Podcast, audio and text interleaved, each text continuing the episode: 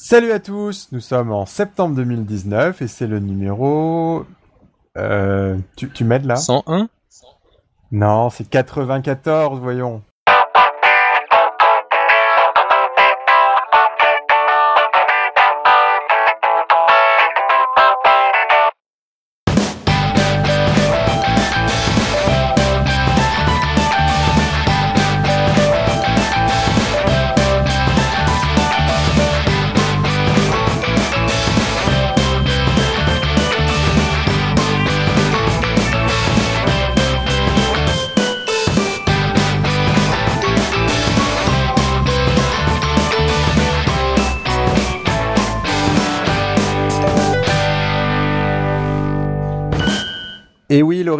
Même si certains prophétisent le départ de Com, euh, notre grand chef à tous pour le numéro 100, euh, je rappelle que il ne s'agit que de rumeurs, de dires de voyants et de mages.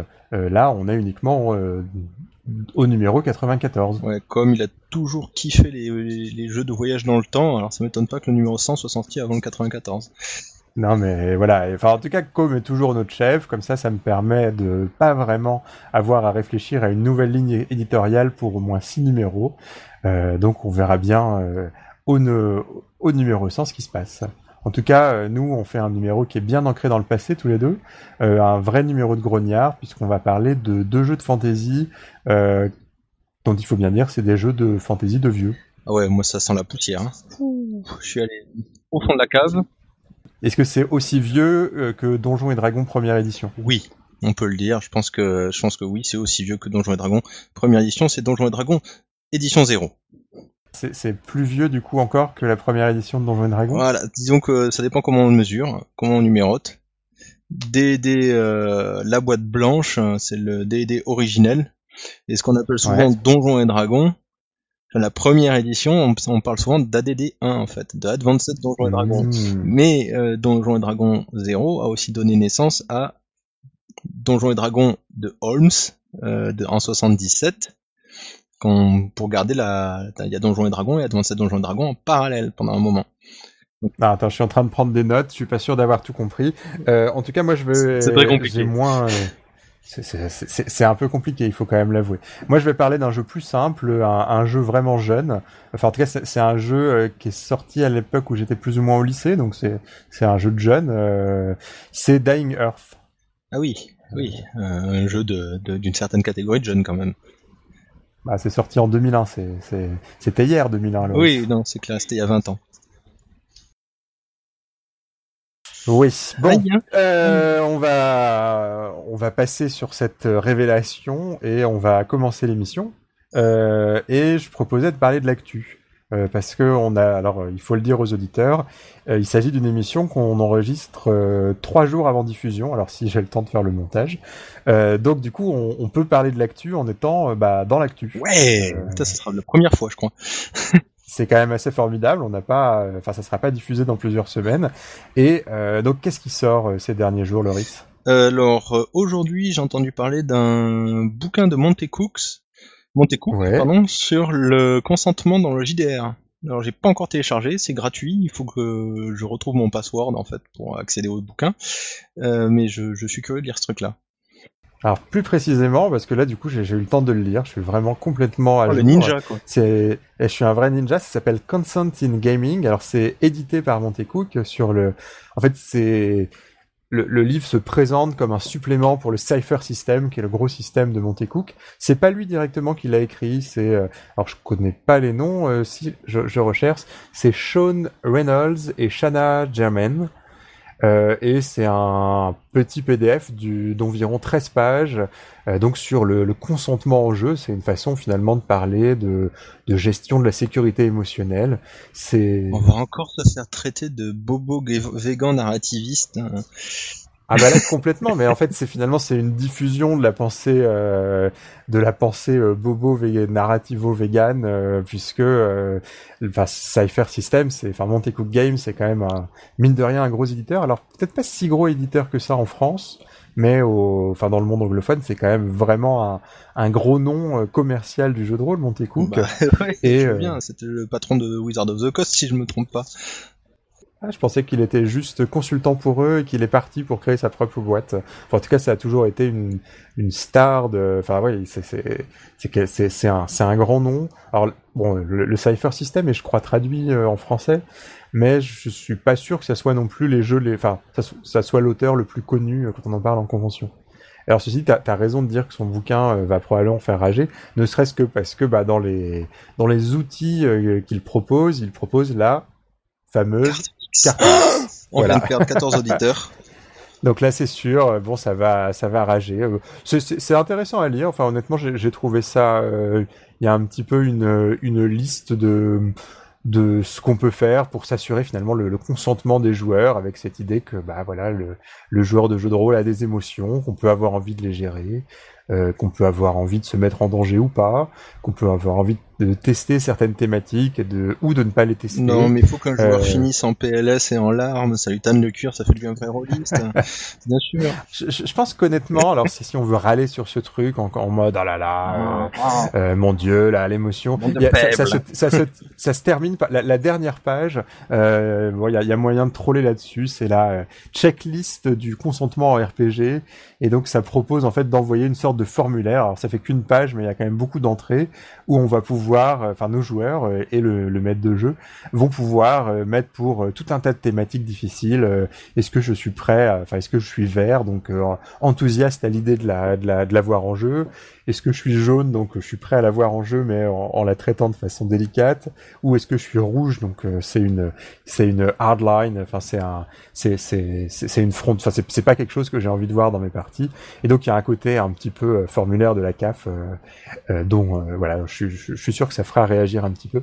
Moi, ce que j'ai trouvé intéressant dans ce dans ce petit document, euh, c'est peut-être le la partie où il parle. Alors je sais, sais plus comment est-ce qu'il le formule.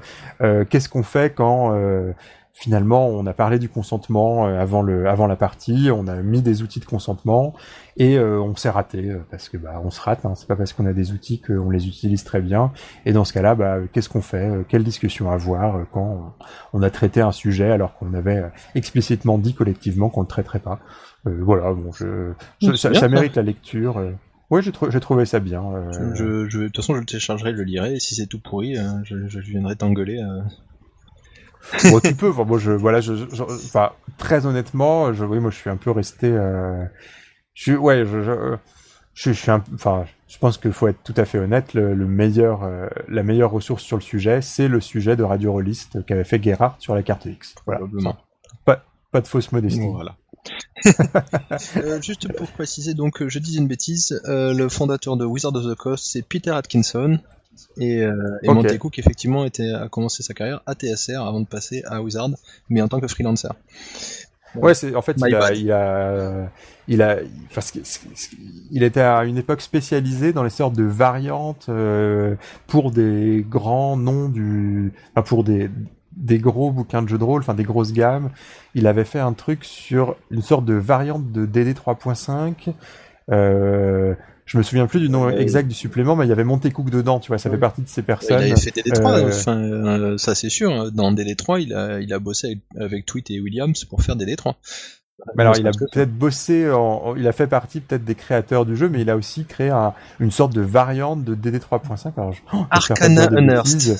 C'est ça, exactement. Et, ça, je crois que la, démarche était euh, de dire, voilà, je suis un, designer tellement intéressant et tellement réputé que bah, je vais proposer, mais sous la bannière Wizard of the Coast, une variante de leurs règles euh, qui pourra intéresser certains joueurs. Alors je t'avoue, je suis pas capable de faire euh, le comparatif entre les deux. Il avait fait exactement la même chose pour la gamme Vampire. Euh, il y avait une sorte de bah, Montecook's Vampire. tu pouvais jouer soit avec la version de base de White Wolf, soit avec la version euh, Montecook, elle aussi éditée par, par White Wolf. Il a aussi pondu Ptolus, Devin Call. Ah, ok. Qui a mis en PLS les certains fans de, de l'appel de Cthulhu. Euh, il avait plutôt bonne réputation à l'époque. Enfin, tout, tout le monde disait, oh là là, on a envie de se moquer, mais en fait, c'est un, bon, c'est un bon supplément. Ceux qui l'ont lu pour de vrai, en fait, l'ont trouvé pas mal. Euh, il a écrit pas mal de motos pour Planescape, euh, dont la campagne de Dead Gods, dont je euh, sur laquelle je vais revenir un peu plus tard. Ok. Tolus, peut-être le, le gros pavé, l'annuaire, qui est un, un bouquin de, qui décrit une ville médiévale fantasy. donc là, c'est un bouquin avec bah, que de que des éléments de background presque, mais qui est, qui est là aussi quand même assez remarquable pour ceux qui aiment les, enfin pour ceux qui ont besoin de, enfin qui ont envie d'avoir un, oui, mais c'est une encyclopédie, mais dont tu pouvais, euh, dans le bon sens du mm. terme, parce que tu pouvais extraire des petits bouts de, de cette encyclopédie qui étaient des quartiers et qui finalement formaient des petits éléments de jeu, enfin des, des, des, mini suppléments à eux tout seuls. Enfin, t'étais pas obligé de lire la totalité de ce bouquin que je suis en train de zioter dans ma ludothèque et qui effectivement est, est peut-être l'un des plus gros. C'est vrai que j'aimerais bien euh, le choper un jour pour le lire, mais ça, il, devient de plus en plus dur à trouver. Enfin, c'est bah, le choper à l'époque, quoi. Celui-là. Actuel, vrai. En fait, on peut le, le faire imprimer sur DriveThru, mais à un prix quand même assez assez considérable. Donc, il est en impression à la demande, mais euh, DriveThru, euh, c'est quand même un site. Euh, euh DriveThru, donc c'est un c'est un site de vente de jeux et d'un enfin qui fait à la fois de la vente de PDF et de l'impression à la demande. Et bon, il a pour pour défaut de de proposer quand même des formules d'impression à la demande assez assez onéreuses. Une qualité quand même moindre à l'original. Parce que c'est c'est bien bonne qualité, mais pas mais pas ouf. C'est c'est propre. Pour acheter le Ptolus, on est obligé de, de, le de choisir l'impression dans une qualité supérieure qui du coup rend le bouquin assez cher si on veut se le procurer aujourd'hui. Alors on peut se procurer le PDF pour je pense une vingtaine d'euros, mais j'avais acheté c'est pas forcément le plus pratique. J'ai acheté une réédition d'un bouquin de Planescape, euh, bah, Dead Gods justement, puisque on parle de, de Montecook. Et euh, bon, bah c'était propre, mais c'était pas la folie. Et euh, les deux bouquins de base de Deadlands euh, classiques en version 1.1 là, euh, où pareil, ça faisait quand même jolie photocopie, une belle photocopie sous une couverture propre. C'était pas top quoi. Mais bon, c'est ah, c'est fonctionnel. mais bon, c'était moins joli que l'original c'est sûr que vu le surcoût, enfin il y, a un surcoût assez fort à l'impression. Alors bon, j'imagine que c'est pas si simple que ça. Je pense, suis pas spécialiste des solutions d'impression à la bah, Justement, c'est l'impression au coup par coup, donc c'est beaucoup plus cher que si tu le fais de manière industrielle et que t'en fais 1000 quoi. C'est assez logique. Alors, est-ce que tu as d'autres actus? Euh, Ouais, donc il y a mes chers No Solo Roll, euh, le gros éditeur espagnol là, ah, elle est frustrant parce que moi, en tant que rôliste qui ne lit pas l'espagnol, à chaque fois je t'en entends parler et je te vois avec des, étoiles dans les yeux, mais en même temps, bah, je, ah je peux pas les lire. Sache que bon, euh, Cultos Innombrables euh, de No Solo Roll va sortir en français apparemment, ou c'est déjà sorti en français chez euh, chez euh, Sans Détour. Sans Détour. ce qui, alors ouais, oh, j'ai pas j'ai pas suivi. Là, là pour le coup, je suis très en retard sur l'actu de Sans Détour, qui avait plus ou moins dit qu'ils allaient s'éloigner du poulpe. Ouais, ben bon bah ils avaient annoncé Cultos Innombrables en, en, en, français, je sais pas où ça en est. Moi j'ai lu les versions espagnoles, bon, euh, c'est ça répond pas, enfin ça, ça remplit pas le contrat de ce qui est annoncé en fait. Euh, c'est juste une un Cthulhu version Ethos, alors qu'on te promet, euh, on te promet que tu vas jouer le cultiste quoi. Non, euh, tu fais du Cthulhu, euh, tu peux jouer un investigateur normal ou tu peux avoir quelques quelques traits qui font que tu connais le mythe. Et euh, effectivement, tu peux être un cultiste entre guillemets dans le sens où tu connais le mythe, ou tu as peut-être quelques pouvoirs magiques dérivés du mythe. Euh, mhm. mais ça, je trouve que le contrat est pas rempli à la lecture. J'étais un peu déçu. D'accord. Ah, bah, si euh, c'était déçu, il y a le fameux SOF euh, qui, propose ce contrat et euh, d'après les échos que j'en ai eu, c'est plutôt rempli. D'accord. Bon ben je jetterai un œil dessus. Alors, on parlait de No Solo Roll, ils ont sorti. Mais donc No Solo Roll, de quel bouquin que je ne pourrais pas lire vont-ils sortir? Alors ça s'appelle Nawi Oyin. D'accord. Déjà, je peux même pas lire le Alors, je pense que c'est un mot en nahuatl. Euh, L'idée, c'est donc c'est un, supplément, c'est un jeu de rôle qui est classé dans la gamme Aquelarre je sais pas pourquoi, mais c'est un jeu complet avec euh, les règles, tout, la totale, avec un écran dédié. euh, jeu, euh, t'en avais parlé, mais euh, pour ceux qui t'ont pas écouté, c'est un jeu médiéval fantastique, mais pas médiéval fantasy. Voilà, c'était très historique. C'est juste que les croyances de l'époque sont réelles. Aquelarre. Donc on joue l'Espagne sur la fin de la Reconquista. Donc il reste hein, mhm. le royaume de Grenade qui reste mort. Le reste a été a été récupéré mais euh, la, donc les, les sorcières, euh, les démonologues, euh, etc. ont accès à, de la, à une magie réelle. Euh, les prêtres aussi d'ailleurs. Mhm. Et bref, ça c'est à quel arrêt? J'en avais fait une chronique. Naui Oyin, ouf, c'est pas évident. Na Naui Oyin, Euh, c'est un jeu du même auteur, Ricardo Ibanez. Euh, il y a eu un quick start que j'ai pas pu me procurer, hélas, et euh, ça, on y joue visiblement durant la période de la conquista de, de l'Amérique latine, enfin, ce qui deviendra plus tard l'Amérique latine. Donc sur la couverture, il y a un gros conquistador euh, qui fait face à un guerrier léopard aztèque sur fond de, pirate, de, de, de, de, temple à étage. Donc couverture assez magnifique. Hein. Tu m'as tu m'as envoyé l'image avant l'émission et j'ai un peu bavé. L'écran aussi, il fait bien baver. Hein. et euh, donc c'est un bouquin de base avec les règles complètes qui propose de, de jouer. Je sais pas, mais j'ai l'impression qu'on peut jouer euh, soit conquistador, soit indigène. D'accord. Euh, des révoltes d'indigènes qui cherchent à récupérer leur orgueil et leur liberté toutes ces classes, mhm. des dieux anciens euh, omnipuissants euh, qui n'arrivent plus à protéger leurs gens, etc. Enfin, donc un, un, clash de religion, un clash de et un clash de culture et euh, un clash pour le pognon parce que les conquistadors étaient pas là pour faire, pour planter des fraises quand même. Et donc le bouquin contient propose donc un système de jeu complet en pourcentage, donc je sens que ça va être plus ou moins le même qu'Akelare. Ricardo Ibanez c'est quand même l'auteur d'Akelare, donc je pense qu'il est revenu dans ses dans ses habitudes. Mhm. Euh, des trois classes de magie, des maléfices, des rituels et des magies du sang, avec des listes de sorts. et un grand bestiaire qui contient des, les, des animaux courants et jusqu'aux créatures mystiques et aux esprits protecteurs. Donc là, on sent bien le Quetzalcoatl qui va débarquer. Quoi. Donc moi, ça me dit bien ça. Avec ensuite euh, description chrono de, de l'époque, personnage historique, chronologie de 1492 à 1580, ça fait un, bon petit siècle. Et euh, donc euh, description de légendes des, gens et des territoires, en incluant les lieux légendaires perdus et oubliés. Alors moi je sais, et quatre scénarios.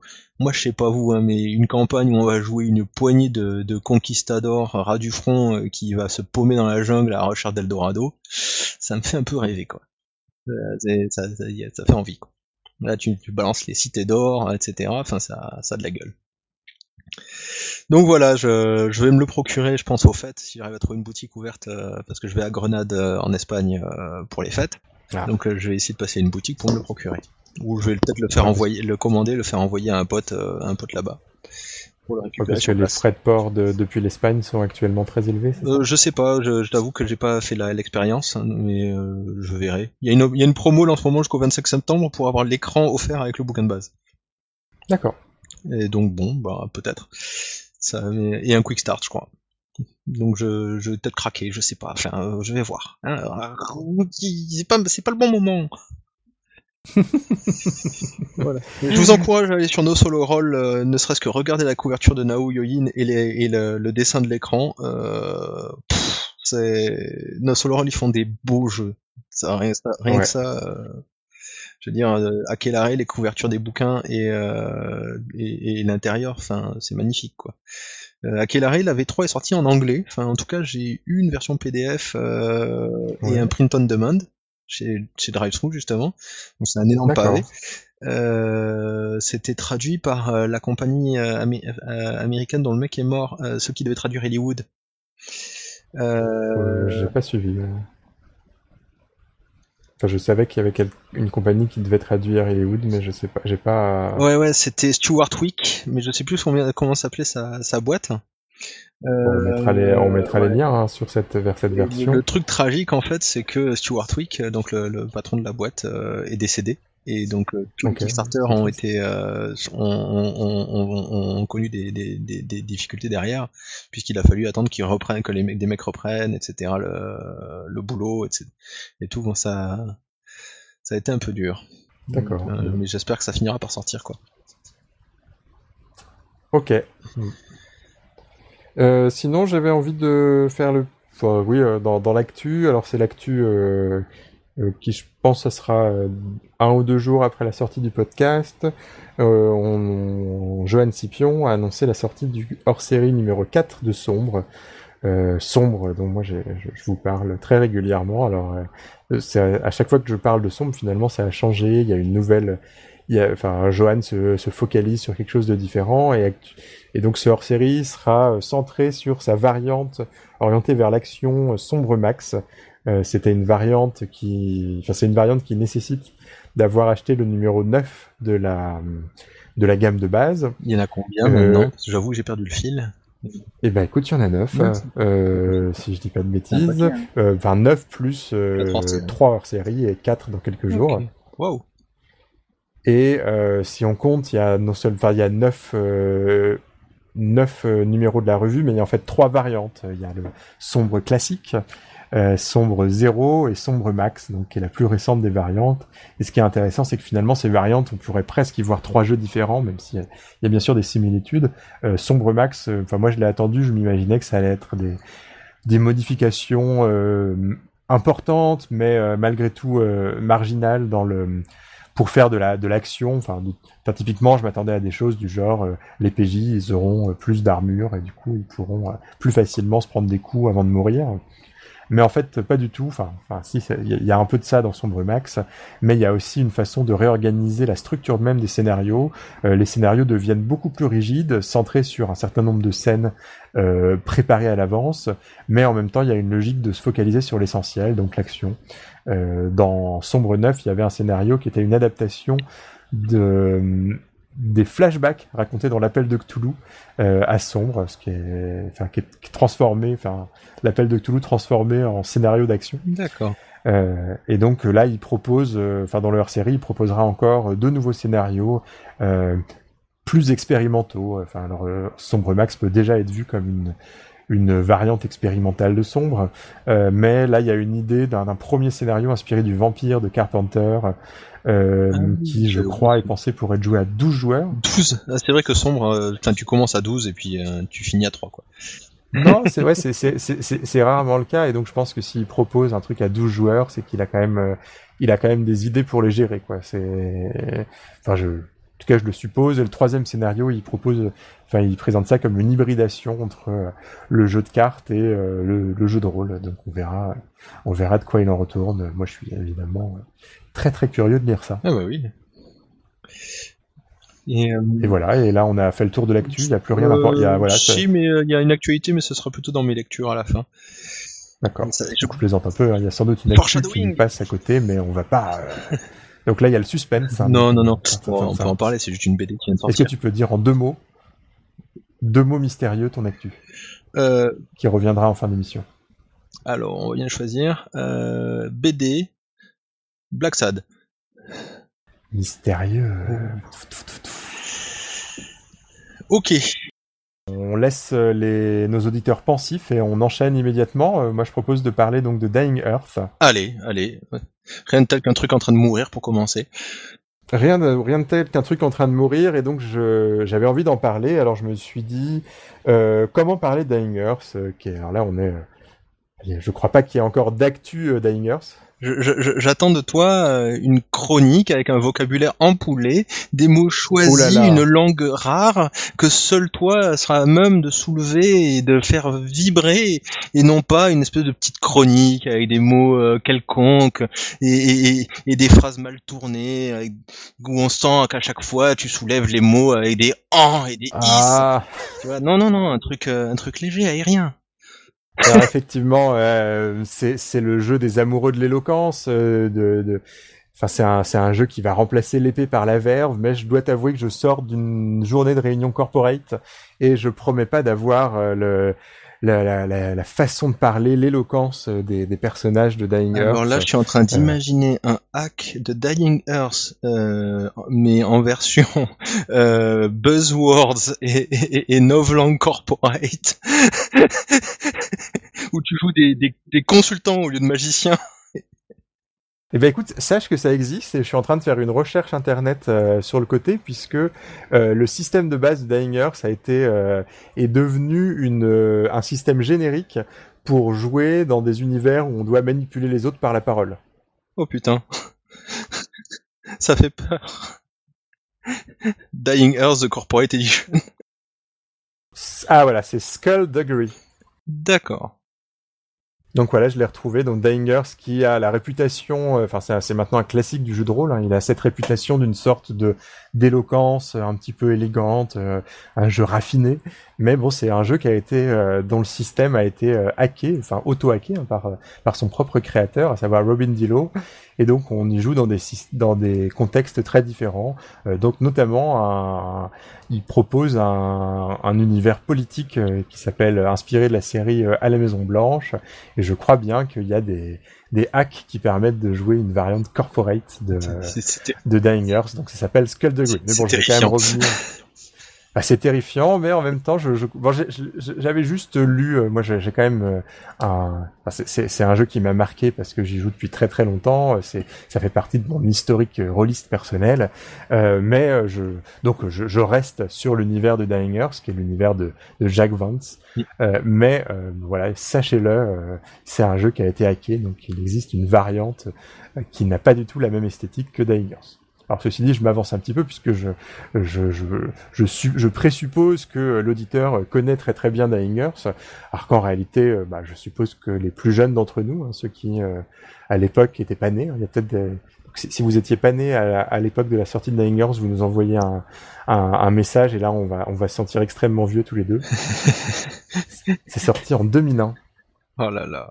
Il y a 20 ans, c'est terrible. Un petit peu moins quand même. Un peu hein. moins. Ça me fait pas autant mal que quand j'ai entendu Smash Like Teen Spirit sur Nostalgie, mais, euh, mais, mais quand même, quoi. Ouch! Là, tu m'as fait, tu m'as fait mal, tu m'as fait mal aussi. Ouh, ah, j'ai souffert ce jour-là. Hein. J'entends Smash Like Teen Spirit, euh, je commence à sur la radio, je commence à monter le son et tout, à bouger mon corps euh, malgré les rhumatismes. Et, ouais, t'avais l'impression d'être sur Skyrock. Voilà, à la, fin, à la fin de la chanson, j'ai une jingle nostalgie et là je fais oh putain, la radio qu'aime ton papa. Eh bien, écoutez, euh, je vais proposer à mes auditeurs pour cette euh, chronique de se faire un petit, une petite euh, tisane verveine, de se mettre près du feu à côté de leur chien. Un petit plaid sur les genoux avec un plat sur les genoux, vous mettez vos pantoufles et donc je vais vous parler de mon histoire avec Dying Earth et je vais essayer de vous en parler un petit peu de la même façon que Julien Poire a pu vous parler de chronique des féales ou de libreté, à savoir non pas en prétendant faire une chronique exhaustive, euh, enfin bon c'est c'est probablement un peu tard pour faire une présentation exhaustive de de Dying Earth, mais j'ai envie d'insister sur quelque chose de très très particulier dans ce jeu, à savoir la façon dont il a dont il proposait de changer le rapport entre les joueurs et le maître de jeu, entre le l'EPJ et le et le et meneur de jeu. Alors euh, quelques éléments de contexte quand même sur euh, sur Dying c'est sur euh, mon parcours avec Dying C'est le moment où je raconte ma vie. À, l'époque, on disait 36-15 raconte ta vie, mais je pense que les plus jeunes ne comprennent pas cette référence. Oh punaise. si tu parles de bebop, je raccroche. Mais donc euh, à l'époque, donc on était euh, au lycée avec euh, avec mes, mes, partenaires de jeu. Que et, tu appelais avec ton tam tam Que j'appelais avec mon tam tam. Non, j'avais pas de j'avais pas de portable. Écoute à l'époque. C'était pas un portable. Et... on n'avait pas l'électricité à l'époque, Loris. Il faut se rappeler de ça. et ce, ce qu'on partageait principalement, à part notre amour du jeu de rôle, c'était notre haine de Donjons et Dragons. Alors on n'avait jamais joué à Donjons et Dragons pour la plupart d'entre nous, mais on avait un, mépris assez profond pour Donjons Dragon. Euh, c'est un jeu qui ressemblait trop à un jeu de société. Euh, c'était un jeu euh, tactique, un peu bêta.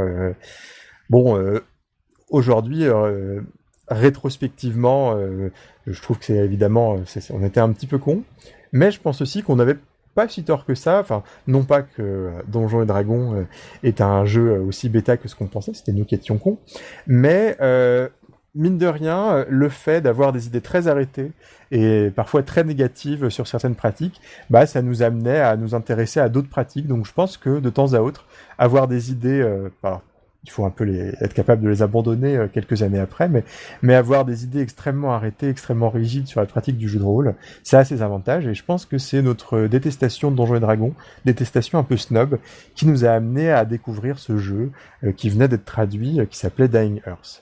Euh, Dying Earth, a priori, ça ressemble à, à Donjons Dragon. Hein. c'est un, jeu de fantasy. Alors c'est un jeu de fantasy de ce qu'on appelle la, la fantasy vancienne, euh, puisque ça a été écrit par l'auteur Jack Vance.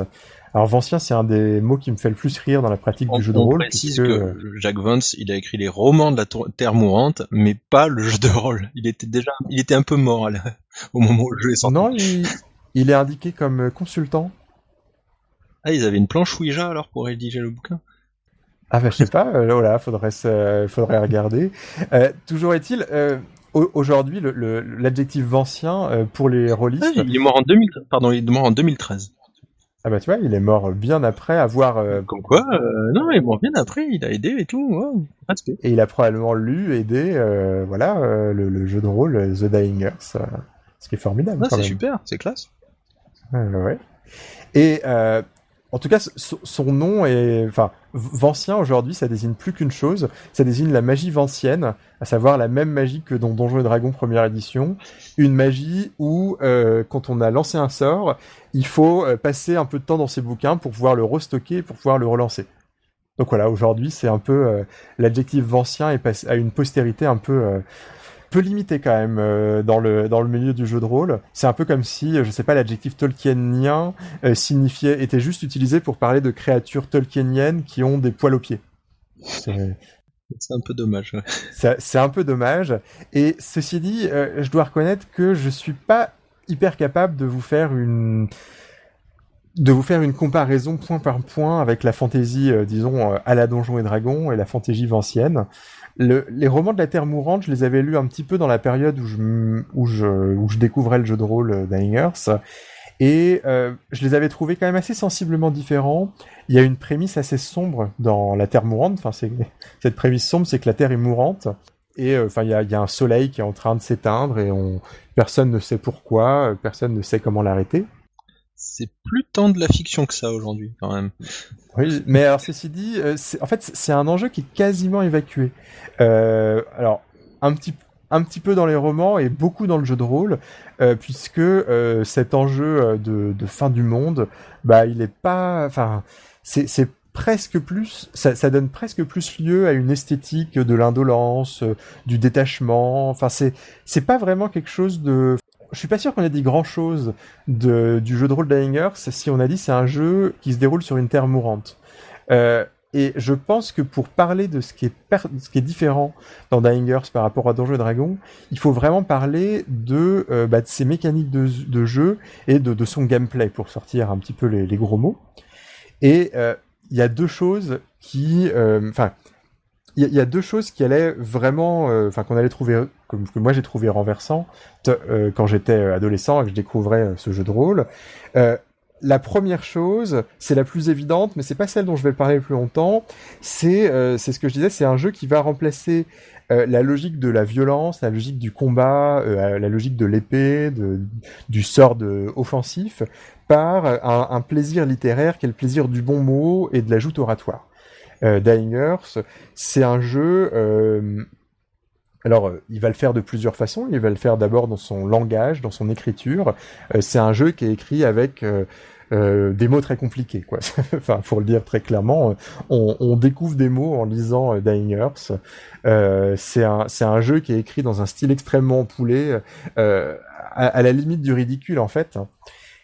Et euh, ce style qu'on retrouve dans les textes du jeu, eh ben on va en fait, euh, une fois qu'on a lu euh, le, le, bouquin de jeu, hein, qui est un long bouquin qui fait 200, 300 pages, eh ben on va être incité à le, à l'utiliser, à le, finalement, à le, à le pasticher nous-mêmes au moment de, de décrire nos actions, enfin de, de, de, parler, enfin de parler pendant la partie de jeu de rôle.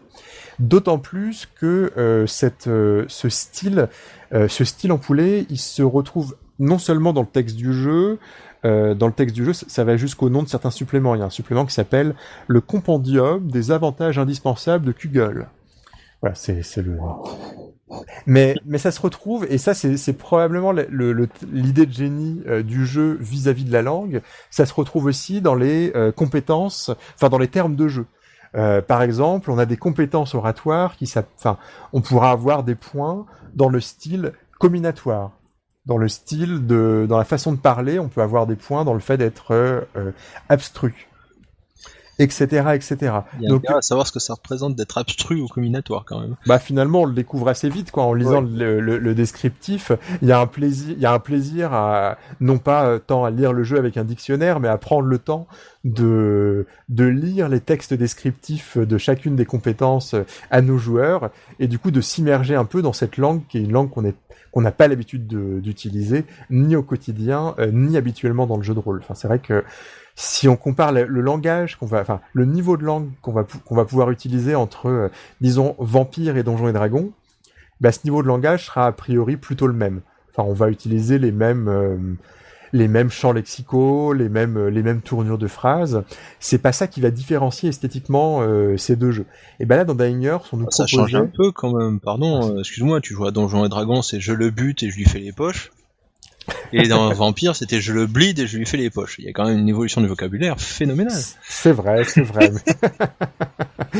je te trouve taquin. Tu, me fais penser à nous quand on était ados et qu'on snobait euh, euh, en levant le petit doigt Donjon Dragon. Alors on, on snobait pas Vampire. Hein. On avait. Euh, non mais Donjon Dragon, c'est un jeu, c'est un jeu tout pourri Donjon Dragon. Mais je croyais que tu allais nous parler de Donjon Dragon.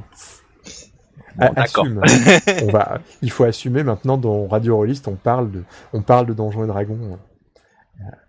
Et, donc, voilà, il y avait ce plaisir sur la langue, et ce plaisir, enfin, cette euh, substitution, disons, euh, à l'épée, euh, le, verbe, eh ben c'était aussi dans les mécaniques de jeu, puisque le système de, enfin, il y avait en fait deux systèmes de combat, un système de combat physique et un système de combat oratoire.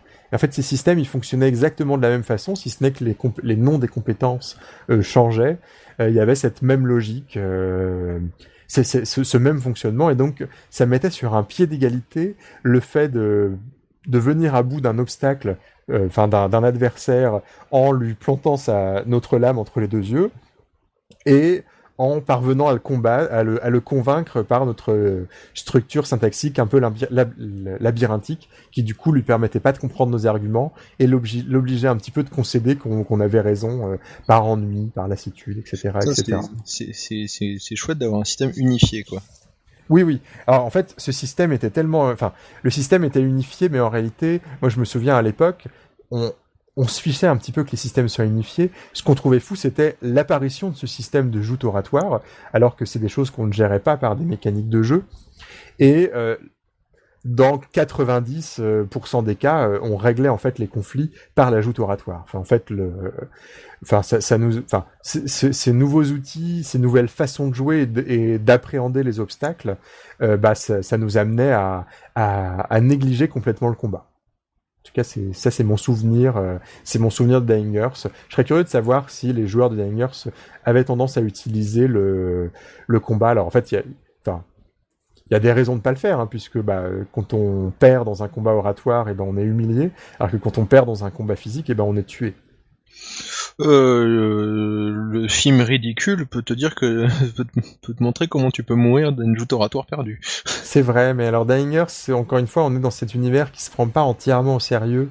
Euh, il y a une cruauté, hein. il y, a une cruauté dans les dans les textes de Jack Vance et dans le jeu Dying mais c'est quand même un jeu qui est plutôt, qui est beaucoup plus amusant que euh, la, la rudesse du film de Patrick Lecomte, euh, ridicule, qui est, qui est un film terrifiant. Enfin, c'est un film où, où on se tue par un bon mot. Euh, dans Dying aussi, mais on le fait de façon plus amusante. Enfin, en tout cas, on, on s'amuse bien autour de la table de Dying Et ceci dit, en réalité, euh, et je me suis rendu compte en, en, plus je jouais au jeu, plus je me suis rendu compte qu'en réalité, ce qui m'avait marqué, c'était, alors oui, c'était cette cette logique littéraire, cette façon de, bah, voilà, de d'être centré sur l'éloquence, sur l'éloquence, sur l'ajout oratoire. Mais en fait, et c'est là-dessus que je vais insister, c'est un jeu qui changeait notre rapport au meneur de jeu et il le changeait de euh, de plusieurs façons. Euh, a priori, ça le changeait d'une façon simple euh, et d'une façon qui ajoutait une contrainte aux, aux joueurs. Alors je vais lire le, texte du le texte du jeu. Euh, dans le texte du jeu, euh, l'auteur de Dying donc Robin Dillow, euh, commençait très très rapidement par nous par mettre un encadré qui s'appelait d'importantes choses à oublier. Et donc il nous voilà, c'est une, une façon que j'aime bien de présenter l'originalité de son jeu, de dire eh ben il va falloir oublier ce que vous avez ce que vous avez joué auparavant. Et donc, euh, euh, donc si vous avez joué à d'autres rôles de fantasy, prenez conscience que, alors, euh, comme on était très très snob en tant qu'ado, on, on, était hyper content de lire ça. On disait ouais, on va devoir oublier ce que c'est Donjons et Dragons. Et il y a quatre éléments à oublier. Je vais pas tous les lister, mais le plus important, c'est votre personnage inévitablement subira des revers. Essayez de les apprécier. Alors je, peux, lire un petit peu cet encadré. Euh, il part de l'idée que dans la plupart des jeux de rôle, on souhaite que notre personnage réussisse tout le temps. Et ce que nous dit l'auteur de Dying c'est que dans son jeu de rôle, les dessins et actes de notre PJ peuvent ne pas toujours être admirables, et même s'ils le sont, un destin aveugle les fera achoper. Donc ce qu'il nous dit, c'est que c'est un jeu où on va échouer et qu'il va falloir prendre du plaisir dans cet échec. Comment est-ce qu'on doit, euh, en tant que joueur, prendre ces, échecs?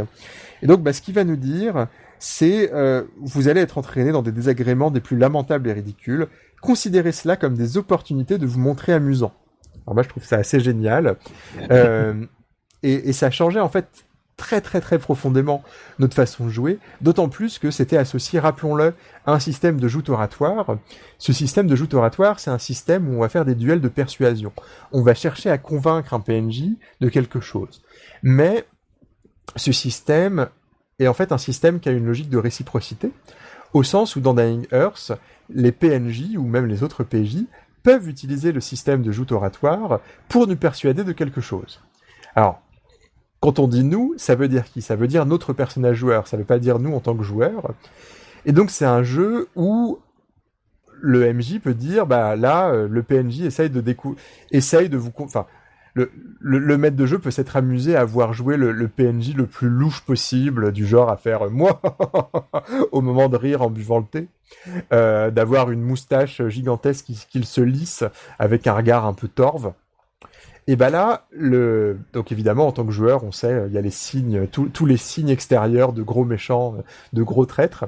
Et bah là, le, maître de jeu euh, va pouvoir nous dire, et bah là, il essaie de te persuader de rejoindre sa cause. Dans le système de, de Dying Earth, bah, on n'a pas la possibilité de refuser, et si on perd le, le duel oratoire, et bah en tant que joueur, on va devoir jouer comme si, euh, de, de façon amusante, mais comme si on était convaincu de quelque chose que, bah évidemment, enfin, comme si notre personnage était convaincu de quelque chose qu'en tant que joueur on trouve absolument absurde. Et ça, c'est vraiment quelque chose d'absolument génial. Euh, bon, alors on, pourrait trouver des des, précédents hein, dans l'histoire du, jeu de rôle, euh, ne serait-ce que les systèmes de, santé mentale depuis Cthulhu finalement. Euh, le, système de santé mentale de, de Cthulhu, ça sert à forcer le joueur à faire agir son, son personnage d'une façon qu'il juge un peu stupide. Euh, on sait bien que aller embrasser Cthulhu, c'est pas vraiment la, meilleure stratégie possible. Et ceci, bon, ceci dit, enfin, le fait de pouvoir être persuadé d'un truc, c'était quand même quelque chose de très très particulier. Enfin, si, moi, si je me rappelle de mes façons de jouer à l'époque, il y avait une sorte de, il y avait une règle plus ou moins tacite qui était que l'intériorité de mon personnage était à moi était à moi en tant que joueur et euh, le, maître de jeu n'avait n'avait rien à dire sur ce que je pensais, sur ce que mon personnage pensait, sur ce que je et sur ce que mon personnage croyait. C'est vrai que ça, ça reste une règle euh, assez forte ça. Encore aujourd'hui. C'est une règle assez forte finalement. Le, le maître de jeu, il va pouvoir contraindre notre personnage, par exemple en lui coupant un bras. Enfin, si s'il a coupé un bras à notre personnage, le bras droit, tu peux pas dire, eh ben, euh, je prends euh, la le, le, verre d'eau dans ma main droite, puisque t'as plus. De... Enfin là, le maître de jeu, il va te dire, bah non, t'as plus de main droite. Déjà, le MJ commence par dire fini à branlette. Mais mais dans Dying Earth, il va pouvoir. Enfin, alors il va pas forcément. Enfin, normalement, il a pas à nous le dire, puisque en tant que joueur, il faut il faut faire preuve d'un minimum de bonne foi. Euh, il va de. Enfin, il va pouvoir nous forcer à euh, suivre les, enfin, à, à suivre le, le, à se faire avoir par le grand méchant. Et ça, c'est quelque chose de, c'est quelque chose qui en fait retournait ça, retournait complètement les façons d'envisager le jeu de rôle. Alors ceci dit, qu'on peut penser que euh, c'est un jeu qui se contente de donner plus de pouvoir au meneur de jeu, euh, puisqu'il va euh, lui permettre de poser une contrainte supplémentaire sur, sur, euh, enfin, il va permettre au meneur de jeu de poser aux joueurs des contraintes supplémentaires. En réalité, euh, on peut défendre l'idée inverse que Dying c'est aussi un jeu qui va donner plus de pouvoir aux euh, joueurs sur le meneur de jeu. Alors, de plusieurs façons, euh, plus ou moins subtiles. la façon la plus évidente, c'est que ce système de, le fait de mécaniser le système de persuasion fait qu'on va avoir une façon de rendre, disons, comment dire, ça invente l'arnaque opposable. Au sens où, euh, quand on veut arnaquer des PNJ dans un jeu de rôle classique, eh ben, il va falloir qu'on arrive à convaincre le, meneur de jeu.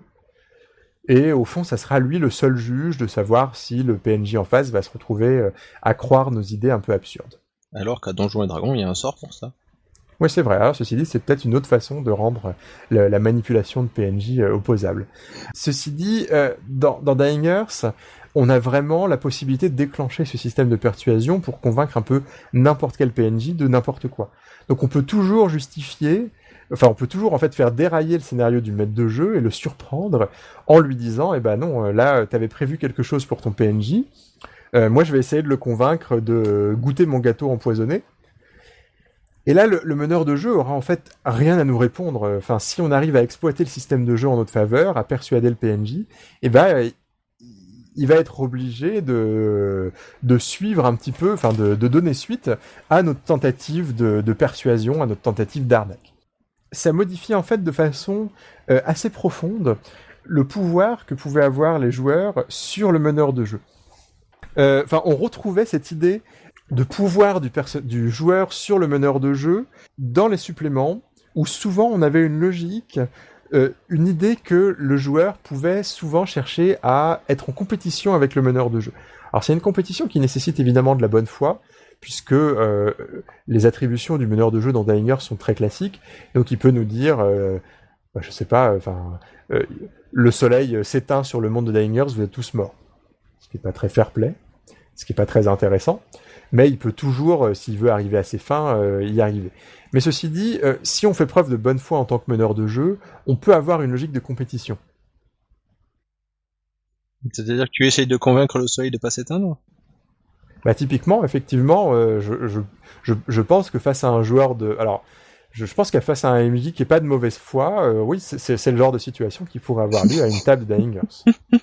Alors, faudrait en discuter. Euh, pour les spécialistes de Dying il y a plusieurs niveaux de puissance des personnages joueurs dans Dying Et le niveau de puissance, on incarne des archimages extrêmement puissants. Et euh, le fait d'avoir à convaincre le soleil de ne pas s'éteindre, ça pourrait être une situation, finalement... Euh, moi, je, je, pourrais envisager un scénario qui irait dans ce sens-là, ouais. et ceci dit, c'est cette façon de de pousser le joueur à la compétition avec le meneur de jeu, je l'ai retrouvé, j'ai envie de citer deux exemples et d'insister un petit peu, euh, trouvé dans deux suppléments différents. Le premier supplément, c'est euh, le premier exemple, premier supplément, c'est le, guide du, joueur de la ville de Cain. Alors c'est un jeu, enfin en fait je devrais dire The Cain Player's Guide puisque le, supplément n'a jamais été traduit. Et c'était un, un livre euh, un, guide de ville, mais qui s'adressait, alors déjà particularité du titre, hein, il s'adressait aux joueurs, il s'adressait pas aux meneurs de jeu.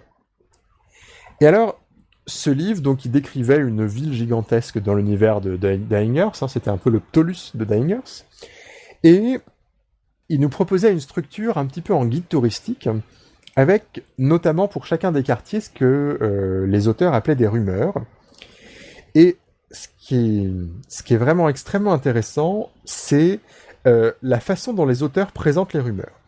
Et donc, ils nous écrivent ils, écrivent, alors j'essaie de traduire un peu à la volée, euh, on pourrait euh, parler des rumeurs comme une façon de présenter le guide du joueur de, la cité de Kane comme étant plus qu'un euh, supplément. C'est un manifeste pour la libération des joueurs, point d'exclamation. Vous n'avez pas à vous soumettre de façon un peu médiocre à l'autorité de, de, votre MJ, à ses choix de, de plot hooks, de, enfin de, de, de, de chemin narratif, quoi.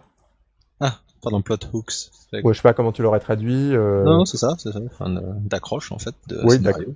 Voilà, au début de chaque aventure, à la place, vous pouvez euh, scanner les chapitres de ce livre et regarder les sections euh, rumeurs de chacun des des, des quartiers euh, que vous pouvez visiter dans la ville de Caïn.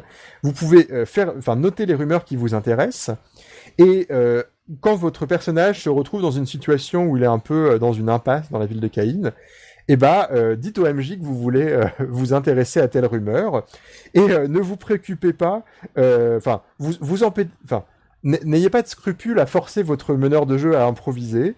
de toute façon, le système de jeu est suffisamment simple pour le permettre, et donc,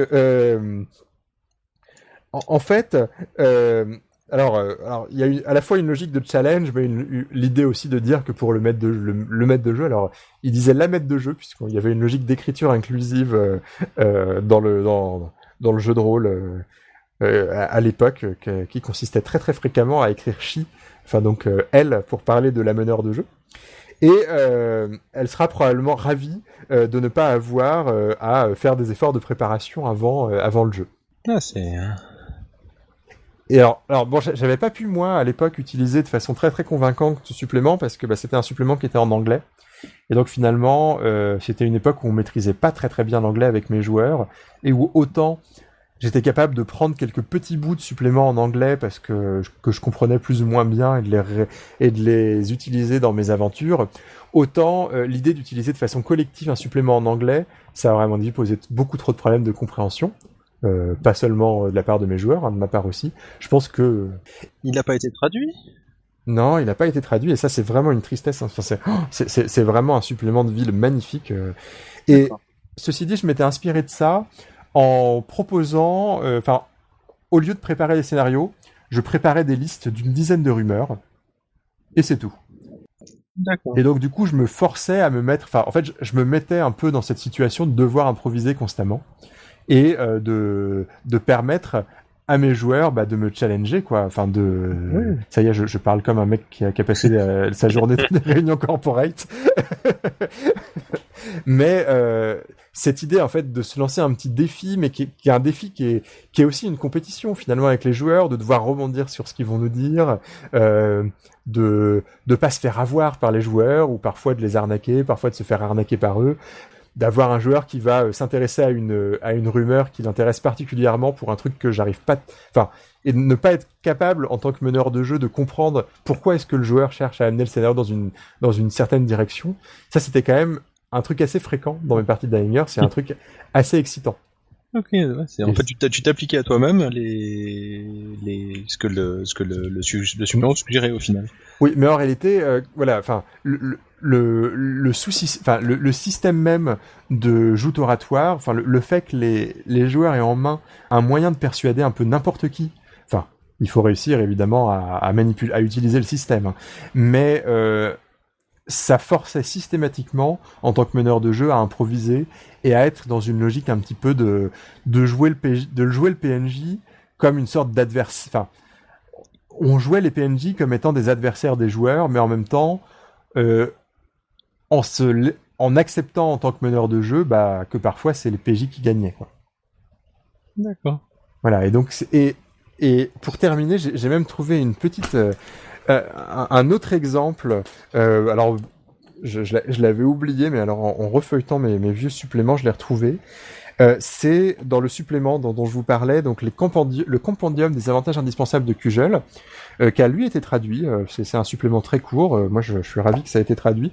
C'était une sorte d'almanach de d'éléments extrêmement variés, plus ou moins utiles, plus ou moins plus ou moins drôles de l'univers de Dying je me rappelle typiquement du générateur aléatoire de costumes, euh, qui fait quand même euh, une dizaine de pages. Donc euh, ah le, style vestimentaire est très très important dans l'univers de Dying Et ce que j'avais trouvé merveilleux, c'était tout un ensemble d'encadrés sur ce que qui s'appelait l'art de l'escroquerie, une galerie de stratagèmes. Et donc ça s'adressait aux joueurs avec une sorte de ensemble de façons de, de réussir à arnaquer les PNJ. Mais on en trouvait un qui était très très particulier, puisqu'il ne s'agissait pas tant d'arnaquer les PNJ que d'arnaquer, alors attendez, de, alors je, lis le, titre de la de ce de cet encadré, alors c'est un encadré euh, un peu gigantesque qui, courait en fait sur trois pages. Ça s'appelait Duper l'omniscient. Alors duper l'omniscient, on se demande c'est qui l'omniscient? En fait l'omniscient il s'agit des puissances qui sont, et c'est une autre façon de parler du meneur de jeu. En fait, le, supplément proposait une façon de, enfin, décrivait une façon de de forcer le, enfin, d'arnaquer en fait le meneur de jeu en le forçant à euh, accorder à nos à nos joueurs, enfin à nos, à nos personnages joueurs des choses qu'il n'avait pas l'intention de nous accorder. Et donc il décrit euh, toute une logique, euh, toute une façon en fait de s'entretenir avec les autres, avec les autres joueurs de faire en fait une sorte de, briefing euh, que n'entend pas le meneur de jeu euh, avant de commencer la partie. Donc euh, avant que la partie commence, on va contacter les autres joueurs ou au moins une autre partie des joueurs, et on va chercher à faire un briefing. comment est-ce qu'on va pouvoir convaincre le meneur de jeu de d'accorder tels avantages à notre personnage ah Donc on va faire ce briefing. La cellule, cellule, la cellule révolutionnaire se, se rencontre avant le. C'est ça. grand meeting, quoi. Et alors, et l'idée, euh, l'idée de cette arnaque, c'est qu'en fait, on va refaire un faux briefing juste à l'attention des oreilles du meneur de jeu. Donc en fait, on va faire semblant de préparer un plan, mais alors qu'on a déjà préparé. Et l'idée, c'est de euh, préparer en fait un plan euh, dont la plupart des étapes ressemblent aux, à l'étape de notre de notre plan véritable, mais dont l'objectif est plus mineur.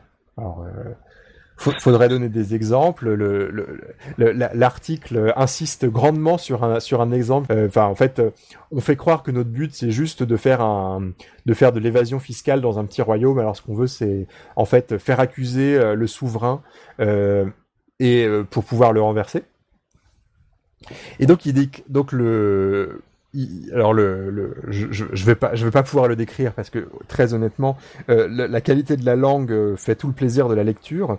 Mais il y a quand même cette, cette, cette idée de ne pas présenter enfin de mentir face au meneur de jeu et de jouer un enfin en fait de jouer un rôle en tant que joueur en faisant croire au maître de jeu qu'on est en train de, de préparer un plan alors qu'en fait on est en train de l'arnaquer enfin de, de l'arnaquer en lui faisant croire que notre plan est tout autre que notre plan véritable Ouais, c'est vraiment euh, comment dire le, le, le, truc de braquage euh, oui. en version de table de JDR. Quoi.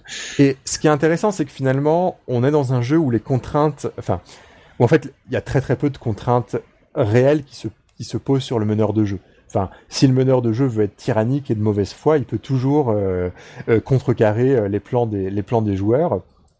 Mais en réalité, enfin, on se rend compte qu'avec un peu de bonne foi et un peu aussi de manipulation du, meneur de jeu, eh ben on peut réussir à, euh, bah, à duper l'omniscient, quoi, à, duper le, seul participant autour de la table qui a tous les pouvoirs.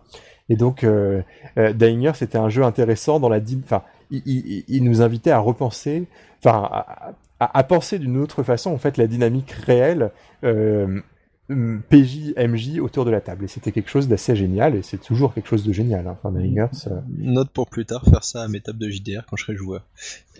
Ouais, ouais, ça vaut, ça vaut vraiment le coup de. Donc, euh, si, si, vous avez l'occasion de lire ce texte dans le compendium des avantages indispensables de QGL, c'est vraiment absolument, enfin, c'est trois pages merveilleuses.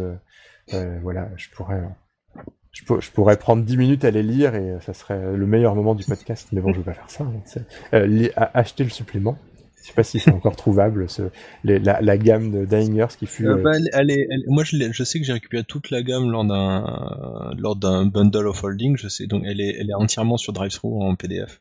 Alors pour le coup, ça fait partie de ces jeux où voilà, comme je le disais, euh, je pense que le l'écriture est importante Enfin, il y a, y a, enfin, du plaisir. Oui, et en fait, et, elle transmet quelque chose. En fait, elle transmet une esthétique, elle transmet une façon de jouer autour de la table. Et du coup, euh, lire ça en anglais. Alors, il s'agit pas seulement de très bien comprendre l'anglais, il faut aussi être capable de comprendre ses nuances. Euh, enfin, avoir la gamme en, en VO, si vous avez l'intention de jouer en français, c'est à mon avis euh, perdre une partie de, de ce que de ce qu'elle peut apporter. Ok. Voilà, enfin, je pense vraiment que si vous avez la, la possibilité de vous procurer euh, bah, des, les, moins le livre de base qui a été traduit en français, et eh bah, faites-le. Enfin, c'est quand même, euh, ça a été traduit par euh, Michael Zamo, euh, qui était euh, il a dû enfin, vraiment euh, faire un boulot de malade hein, parce que ouais il a fait un boulot incroyable. C'était pour moi c'était la, la première fois euh, de ma vie de joueur où je m'intéressais au nom du où je me rappelais du nom du, du traducteur d'un jeu. Enfin, c'est quelque chose dont j'avais absolument rien à faire avant. Et là sur Dying vraiment j'étais on était en admiration devant, ce, devant cette traduction qui est, qui est, vraiment formidable. Alors maintenant je la relis, il y a quelques typos, mais bon, c'est globalement il y a un niveau de langue qui est toujours un plaisir Enfin, c'est un plaisir à la lecture incroyable. Ouais, ça doit. Ça... Faudrait que j'ai essayé de lire. Je me souviens d'avoir eu possédé le bouquin de base en français à une époque, mais je pas, je l'ai pas lu et j'ai fini par le revendre. Il euh, faudrait que je regarde un peu les PDF que j'avais récupérés. Ouais, je sais, je sais pas si c'est un jeu rare maintenant. Enfin, si ça, si vous pouvez facilement trouver euh, Dying Earth. Euh. La, la, la gamme VO, pardon. Je pense qu'il a, en fait, le, niveau de langue est à la fois est attractif pour ceux qui l'apprécient et probablement un repoussoir pour euh, pour mm. aussi ceux qui ne l'apprécient pas. Enfin, c'est, euh, je lisais, j'étais allé regarder, un, jeter un critique de, sur le grog. Je pense que on peut passer à côté du jeu si on si on part pas sur le trip de la langue justement. Donc. Euh. Oui, alors on peut on pouvait discuter de certaines lourdeurs de système. Il y, il y, y aurait des, enfin il y, aurait des points négatifs très objectivement à soulever. Et moi-même, je, je modifiais assez considérablement en réalité les systèmes de les systèmes d'affrontement euh, au moment d'y jouer. Donc, je, enfin, c'est c'est pas un jeu que, que je considère comme parfait, mais c'est un jeu que je considère comme extraordinaire. Ouais. Oh, bah, ça fait bien envie en tout cas. Voilà, Alors donc euh, autre jeu de super vieux cette fois-ci, ah, Dragon, zéroème édition. Voilà. Donc moi je, je, je, je vais descendre dans la cave tout au fond et chercher derrière les moisissures. Euh, il faut, faut, que je fasse un petit, un petit, un petit historique sur ma vie de donjonneux. Mm Parce que est-ce que toi j'ai eu ma Donjons et Dragons quand t'étais ado J'ai eu ma période comme tout le monde, ça, ça va de soi, ça. Ah, mais c'est comme tout le monde. Enfin, il y a un moment, il fallait choisir entre Vampire et Donjons et Dragons. Ouais, Vampire, on n'y a jamais vraiment joué avec mes copains.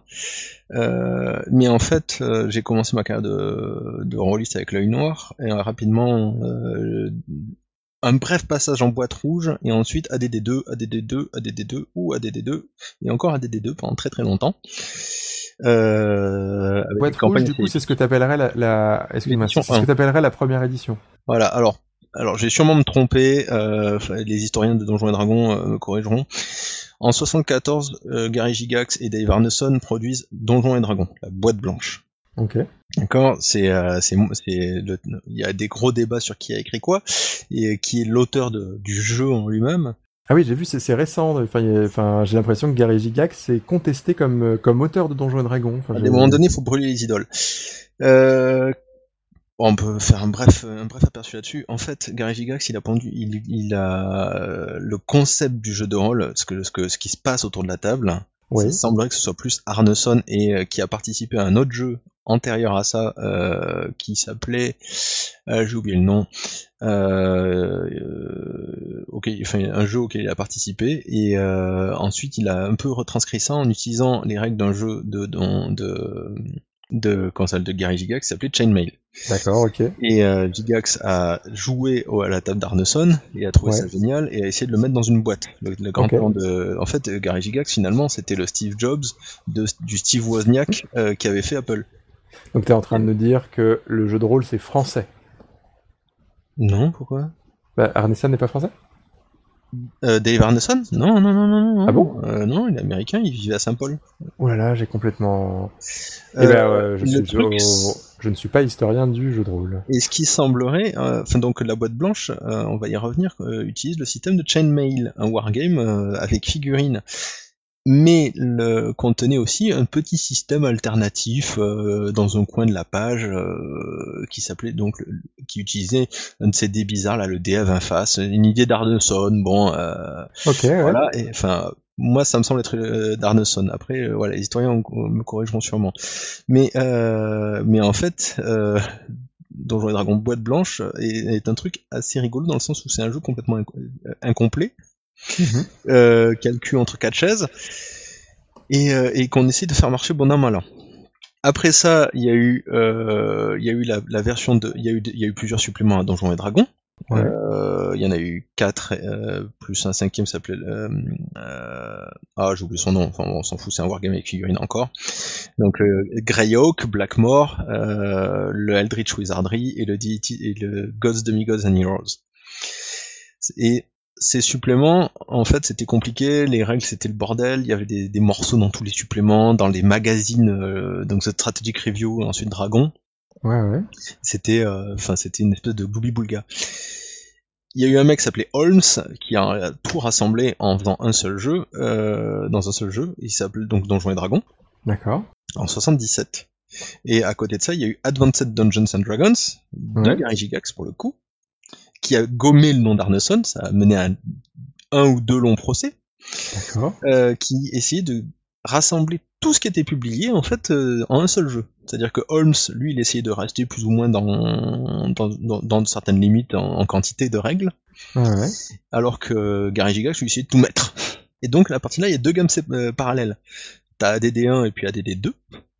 Et à côté de ça, donc tu as la version, t'as Donjons et Dragons version Holmes, suivi donc ce qu'on appelle BD&D, Basic Dungeons and Dragons, suivi de la boîte euh, de comment il s'appelle déjà? Oh j'ai oublié son nom. Mais en gros la boîte, les, les deux boîtes Basic and Expert, mm d'édition BX.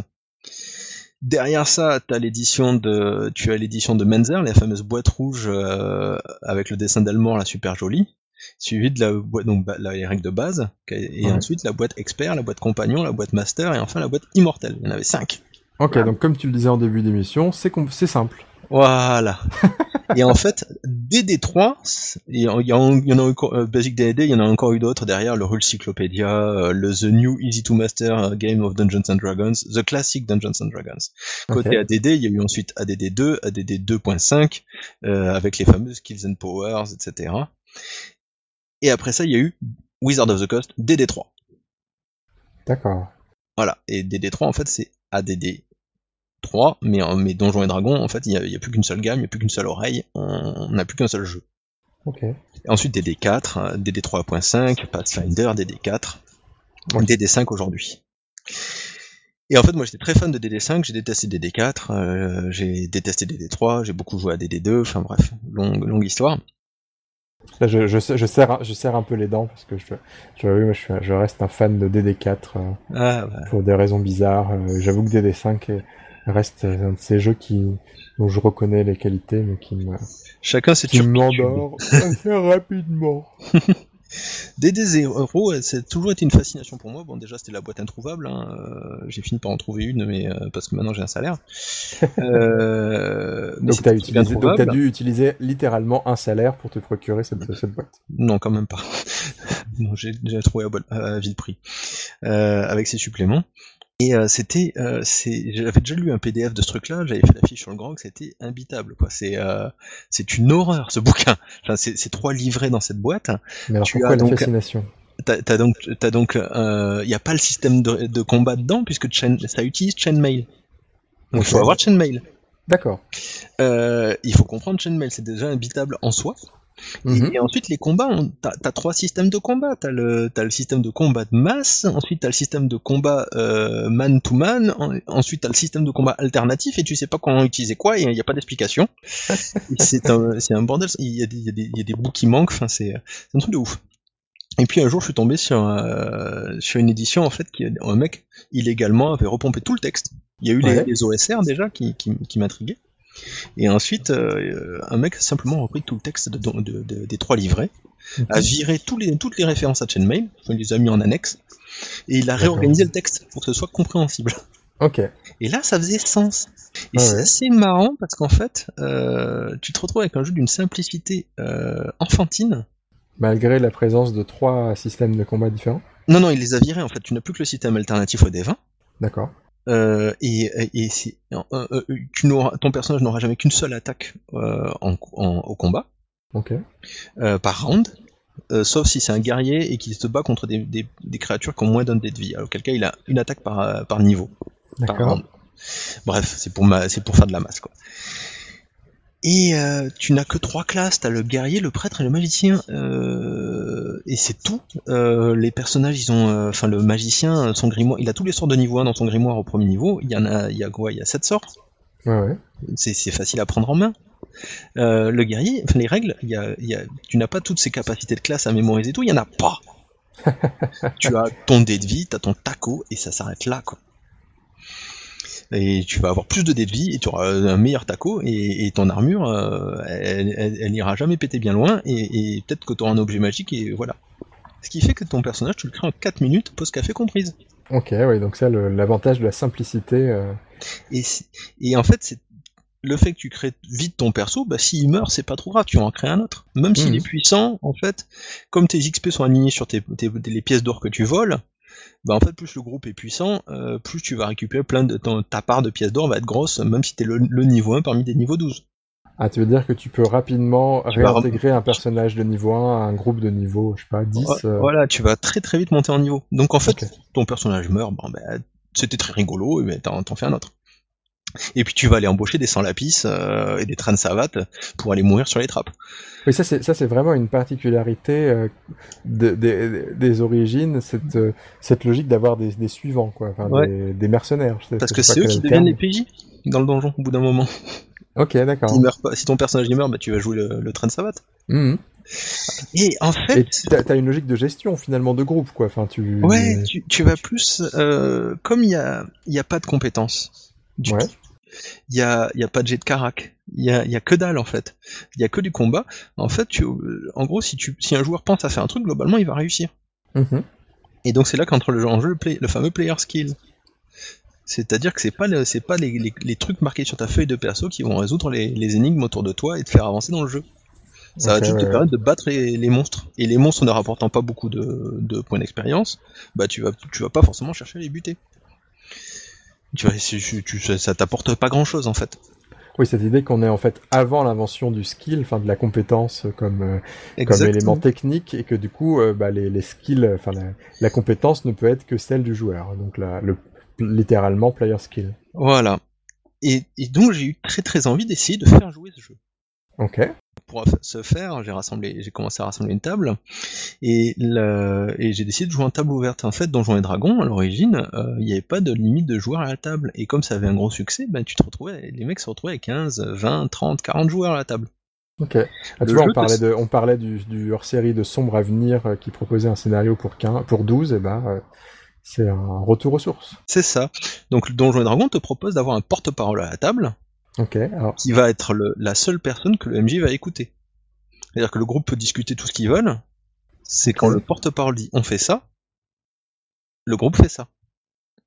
Mais alors, euh, finalement, ça fait jamais que, que transférer la nécessité de discuter, euh, enfin, en fait, entre le porte-parole et les, et les autres joueurs, non? J'exagère en fait, oui, mais en fait, ce qui va se passer à la table quand tu as beaucoup de joueurs, c'est qu'en gros, ça va être le bordel. tout le monde va discuter dans tous les sens, et le MJ sait pas vraiment qui va écouter. Ouais. C'est, ça devient très, à moins d'avoir une discipline d'enfer euh, et des joueurs très disciplinés, ce qui existe. Hein, j'ai vu des tables très très disciplinées. Euh, au contraire, les gens ils, ils, vont commencer à faire du roleplay entre eux, etc. Et, et, à un moment donné, en tant que MJ, ben, euh, tu vas avoir des opinions très divergentes, surtout quand mhm. tu commences à atteindre genre 9 joueurs à la table. Et là, le porte-parole est là pour te dire non non, en fait c'est machin que t'écoutes et on fait ça c'est à lui, de, se lui de, de, se charger de, de, de, savoir qu'est-ce que le groupe fait. Et ça, tu l'as utilisé euh, du coup dans tes tests Ouais. Une fois, parce qu'une une fois dans, en table ouverte, j'ai eu 9 joueurs et euh, c'était et on est joué dans un bar et donc il y avait beaucoup de bruit et c'était euh, c'était assez complexe. Et ça t'a vraiment apporté quelque chose Ouais, c'est-à-dire que j'écoutais encore tous les joueurs mais de temps en temps en fait j'avais pris un porte-parole qui m'aidait à, en fait ça faisait un, ça faisait un MJ euh, adjoint quoi. Ok. Parce que finalement ouais disons ta ta réflexion enfin ton ton cerveau il est déjà en ébullition pour euh, créer le monde pour réfléchir à l'environnement euh, pour régler les pour pour gérer les règles mm. et le fait d'avoir ce porte-parole te permet de te libérer de la charge d'avoir à gérer la la transmission de la parole, quoi. C'est ça qui te... Ok. Et le, le fait, donc les, les faits qu'il y ait plein, plein, plein de, enfin le fait, le fait que ce soit, les personnages soient faciles à créer. Ouais. Et j'en ai dit aux joueurs, voilà, euh, ça c'était la table, ma table de jeu au bureau.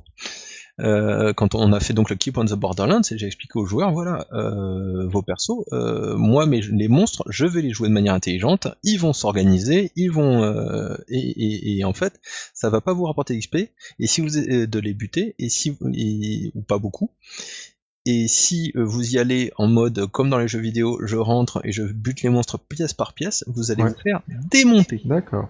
Keep of the Borderland, euh, c'est un nom qui m'évoque euh, des vieux incunables que je pourrais trouver dans, au fin fond d'un magasin de jeux de, de, jeux de rôle. Mais si, tu devais, je sais pas, le pitcher en, en, deux trois mots. Alors c'est le scénario, c'est un Donjon et Dragon le plus joué de l'histoire. Ok. Est-ce qu'il était dans la boîte rouge D'accord. la, la, la boîte BX le château fort en confins du pays en français. Euh, en gros, c'est un petit module avec beaucoup beaucoup de conseils euh, pour le meneur de jeu, pour apprendre à faire du jeu de rôle et des conseils, des bons conseils en fait. D'accord, super. Revus à l'aune d'aujourd'hui, euh, ils sont pas si cons.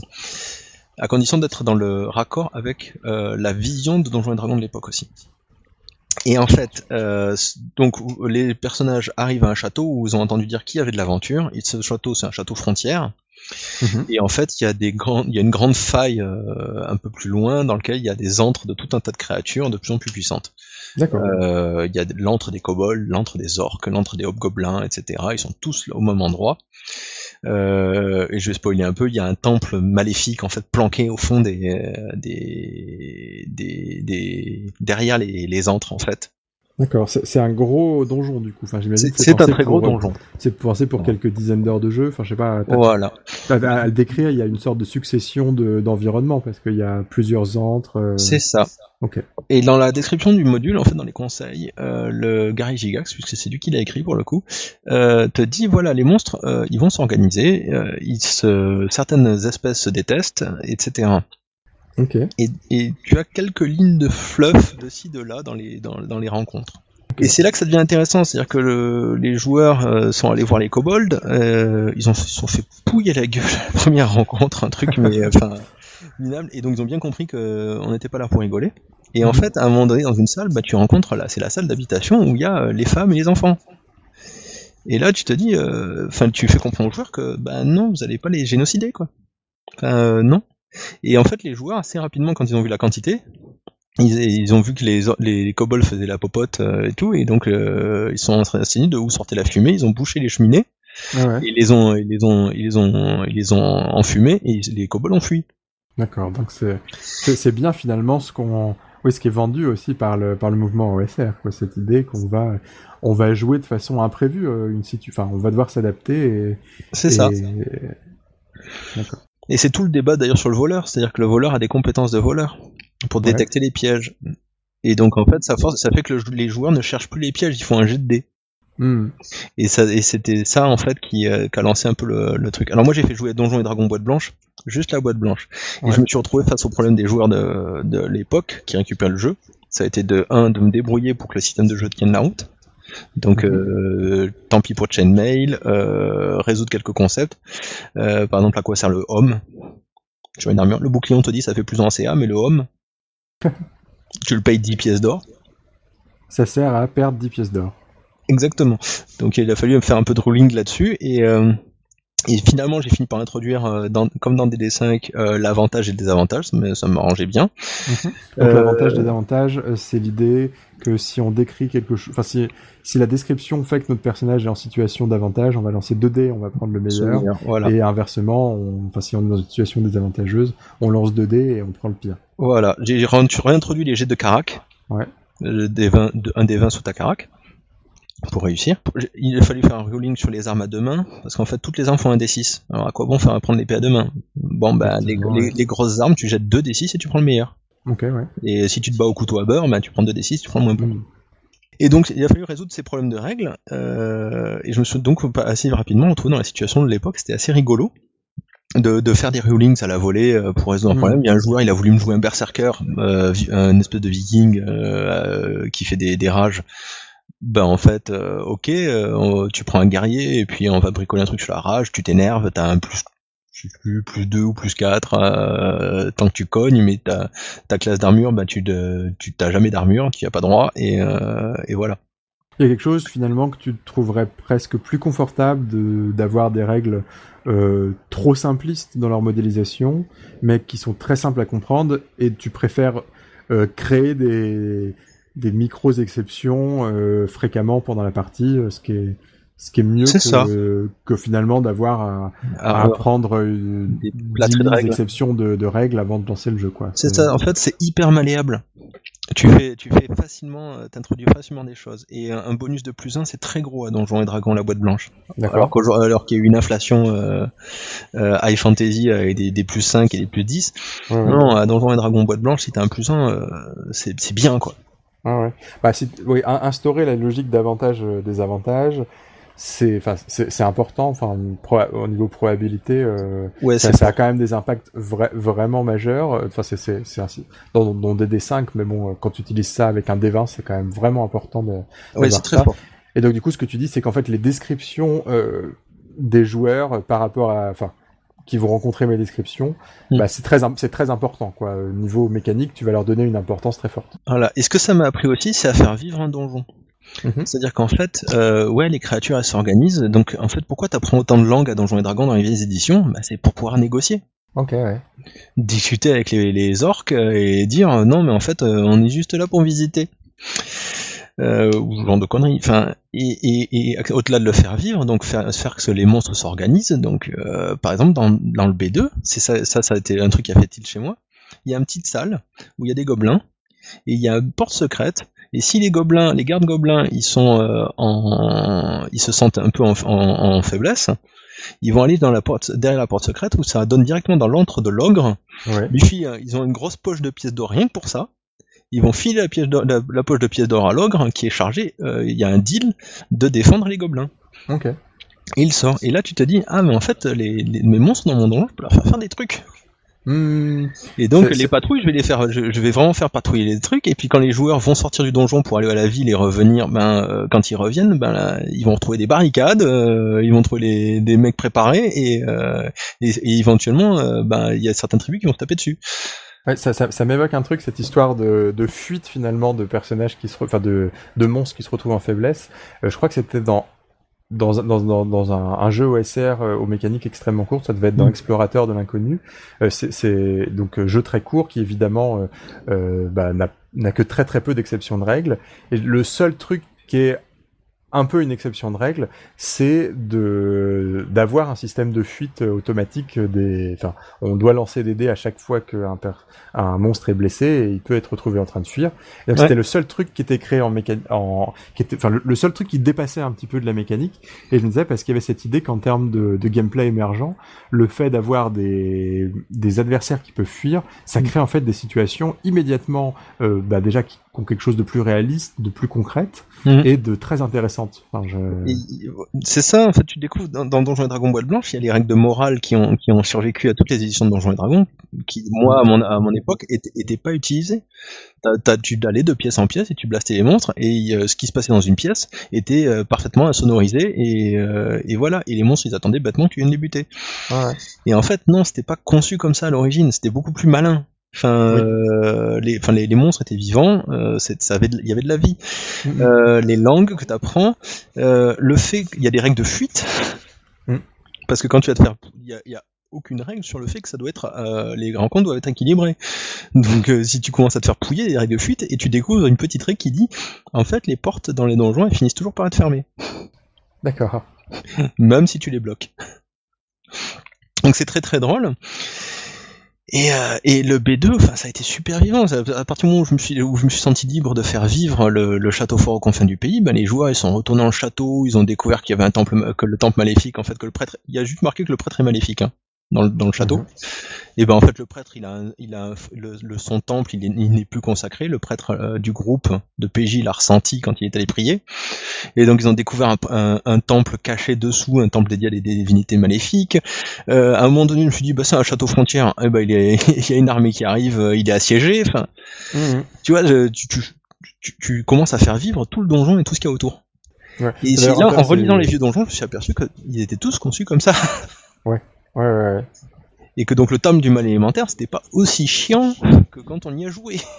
D'accord, oui, oui, oui. Euh, et c'est probablement pas aussi rigide que son adaptation vidéoludique, quoi. Enfin, ça, fait ça. Partie de ces, ça, fait partie de ces scénarios qui ont été adaptés en jeu vidéo en se disant c'est, c'est naturel de l'adapter en jeu vidéo, mais en réalité, il y a une malléabilité de, de la fiction qu'on va raconter qui est infiniment plus forte quand on est en, quand on est en train de parler euh, plutôt que quand on est en train d'être face à un programme qui interprète nos actions. C'est ça. Et euh, quand il y a eu la bataille, d'ailleurs la bataille majeure, euh, j'ai récupéré, j'ai fait un mix entre L5R et, et, et, et, Apocalypse World pour gérer les, la, la bataille de masse. Mhm. Et ça s'est hyper bien passé. Et euh, il y a eu des scènes super épiques. et, et, un des PJ est mort euh, subconnement sur, enfin, sur les remparts, il s'est fait buter. ben en gros, il a pris un archer, il a, il a, il a recréé son perso et c'était un archer juste à côté. Enfin et c'était, enfin, ça, ça, fera partie de mes, de, de, de, mes parties vraiment mémorables, euh, de mes campagnes mémorables. On a mis 4 mois, euh, à raison de une fois par semaine, une heure et demie. pour, pour vider le, le, château fort qu'on fait du pays. Et, et ça restera un super souvenir, quoi. Alors, je, suis en train de regarder du coup parce que je suis curieux. Est-ce que c'est, est-ce qu'on peut retrouver, euh, alors DD0 probablement difficilement, mais au moins le, ce scénario. Et je découvre qu'il y a eu une sorte de, de, conversion récente à la cinquième édition de ce classique. Euh. Ouais, il a été. Alors le bouquin dans lequel c'est sorti, Into the Borderlands, je l'ai acheté. Ouais. Et alors, qu'en penses-tu? Euh, euh c'est vraiment euh, pour collectionneurs. Euh, déjà un, vous pouvez vous procurer facilement euh, le château le B2 en anglais ou en, en français c'est plus dur, mais en anglais, un il est disponible en PDF sur DriveThru ou, ou, le truc de, de Wizard, l'équivalent mais des, là. D'accord. Donc en fait, c'est, oui, c'est, enfin si, si on le veut en PDF, ça se trouve très facilement. Ça se trouve très facilement. en, en vrai, ça se trouve facilement parce qu'il a été édité à des tonnes d'exemplaires. Si on n'est pas trop regardant sur son état. D'accord. Et ensuite, Into the Borderlands, en fait, qu'est-ce que ça contient? Il y a eu deux versions. Ça contient euh, Into the Into the non pas Into the Wild. Euh, comment il s'appelle le B1 euh, le Into the In Search of the Unknown. In Search of the Unknown. Voilà. Il y a eu deux versions. Et euh, le Keep on the Borderlands, le B2, il y a eu deux versions aussi. Le bouquin, en fait, Into the Borderlands, contient les deux versions de Into the Unknown suivi des deux éditions de deux, euh, reproduites à l'identique hein, du Keep on the Borderlands, suivi d'une version DD5 de chacun des deux. Donc vous avez trois versions de chacun des modules qui sont quasiment identiques à quelques lignes près, à quelques illustrations près. Quoi. Ok, je dois reconnaître effectivement que cela ne me passionne pas. c'est, ça fait un bouquin ultra épais pour un contenu euh, mineur, sachant qu'en plus le In Search of the Unknown, le donjon il est vide, c'est au, au, au MJ de le remplir. D'accord. Donc euh, je trouve ça un peu abusé. À la limite, le, le, B3 était un, euh, les deux versions, elles sont quand même très différentes pour des raisons historiques. Mais le, les, les, les, deux B1 et les deux B2, c'est le même. Parce que là, du coup, on a deux scénarios reproduits trois fois et je, je suis en train de regarder, ça fait 380 pages. Voilà, donc je l'ai revendu assez vite euh, et je me suis procuré un, un B2, un vrai. Ouais. Voilà, ça prend une place dans ma bibliothèque euh, pour un contenu et Enfin, j'ai ressorti le B2 à mon neveu quand je lui ai fait découvrir Donjons et Dragons il, il était, euh, il était tout fou. C'est euh, c'est un, truc que c'est pareil que dans Jouer Dragon Zero, c'est petit, c'est malléable et tu peux t'éclater avec. Enfin, tu, tu, peux le faire vivre facilement. Il y a, il y a, il y a tonnes de trucs à explorer autour. Là, dans le dans, dans la région, il y a, il y a un vieux druide un peu taré. Enfin, tu, tu voilà, tu as une ville. Enfin, t'as une, une petite société euh, toute petite euh, qui est le château. Ouais. T'as euh, cet ensemble de donjons où on sait pas pourquoi tout le monde vit les uns sur les autres, mais que tu peux faire vivre facilement et modifier facilement. Ouais, Et euh, quelques trucs dans la région. Et euh, à partir de là, tu peux partir complètement en vrille pendant des mois et des mois sur, sur, un, un post-it, quoi, au final, avec un peu d'imagination. C'est vraiment, effectivement, ça enflamme l'imagination très facilement et je comprends maintenant le succès de cette boîte blanche, qui m'était incompréhensible. Ouais, ouais, ouais parce que c'était c'est illisible. Faut vraiment. Enfin maintenant je fais jouer avec parce que j'ai l'habitude, mais euh, Delving Deeper, il y a un OSR qui est gratuit, mhm. qui reprend la boîte blanche à l'identique à, un pétassou près. Enfin, il y a trois différences mineures, mais qui est lisible et compréhensible. Donc je vous recommande Delving Deeper fortement. Et, qui, est vraiment un, un clone quoi. Ouais, ouais, mais légal, celui-là. Oui, c'est vrai qu'il y, a souvent aussi des logiques de compatibilité des, des jeux OSR. Euh, donc moi, je peux par exemple conseiller Explorateur euh, de l'inconnu, euh, qui, qui, est gratuit et qui est pensé pour être compatible avec la plupart des modules de Donjons et Dragons. Et d'ailleurs, on, on, va parler des clones et tout ça. Il faut savoir que Donjons et Dragons, la boîte blanche, tous les personnages ont des décidés de vie. les monstres, c'est pareil, à quelques exceptions près. toutes les armes font un des 6 points de dégâts. Donc à la limite, on pourrait même se contenter de toucher et de considérer que ça fait sauter un déduit. Vous gagnez du temps, euh, ça a plus. Mais surtout, euh, bah, c'est vite créé les persos. Les, les déduits spéciaux des, des, personnages, ça arrivera avec Greyhawk. Donc il n'y a pas de. Tous les personnages ont un D6. Le... Et donc le mage, il a un arme qui fait un D6 points de dégâts. Au départ, il a un D6 moins 1, non, ou un D6 euh, points de vie. Mhm. Donc il est quasiment aussi au niveau 1, il est pareil qu'un guerrier, sauf qu'il a des sorts en plus. D'accord. Il n'y a pas le projectile magique, hein, donc il n'y a pas de sort euh, vraiment puissant. Il y a le sommeil qui est très utile. Mhm. et qui, qui, lui est puissant, mais le reste, euh, voilà. Et tous les sorts ont des, euh, enfin c'est systématique. Il y a pas de règle. Il, y a, il existe un jet de sauvegarde contre la magie, et il n'y a pas de règle qui te dit le jet de sauvegarde la magie, contre la magie, c'est que dans ce cas-là. Donc c'est systématique en fait. Même le sommeil, a un contre la magie. Finalement, cette idée, c'est que ce qui compte, ça sera de toute façon la décision du joueur plus que les statistiques et les, les spécificités techniques des personnages. Exactement. J'imagine que c'est l'idée qu'il y a derrière, quoi. Et j'ajouterais aussi que ça m'a permis, je suis tombé, je suis tombé par hasard sur la reproduction de la tombe of Horror originelle. Mhm. En PDF complètement illégal parce que c'est un truc offert, euh, c'était une reproduction offerte avec l'édition collector de Arts and Arcana, le, le, le hardbook de DD5. Ok, ouais. Et en fait, ce bouquin, il, euh, dans, dans la, ce donjon, j'avais dit que c'était tout pourri dans une tombe au forain, je l'ai fait jouer à l'époque, euh, dans, une, dans une critique précédente. Et en fait, ce, la version euh, de 74, euh, non 75 ou un truc comme ça, c'était un module de donjon. En fait, l'idée c'était que tu euh, as, X pré-tiré et essaies d'aller le plus loin possible en 3 heures de jeu. Ok, d'accord. C'est ça le concours en fait. Donc c'est pour ça que c'est con et violent comme, euh, comme supplément, enfin comme, comme truc. Mais jouer dans son contexte, ça peut être drôle. Ok. Est-ce que tu as d'autres euh, modules euh, incroyables à nous conseiller? Est-ce que tu as d'autres expériences de table ouverte sur DD0 euh, Ouais, j'ai essayé de, j'ai fait jouer à Maze of the Blue Medusa. Mm-hmm. Et là aussi, c'était assez funky, quoi. Les personnages mouraient euh, connement parce que Maze of the Blue Medusa c'est très punitif. Et c'était euh, et c'était très drôle.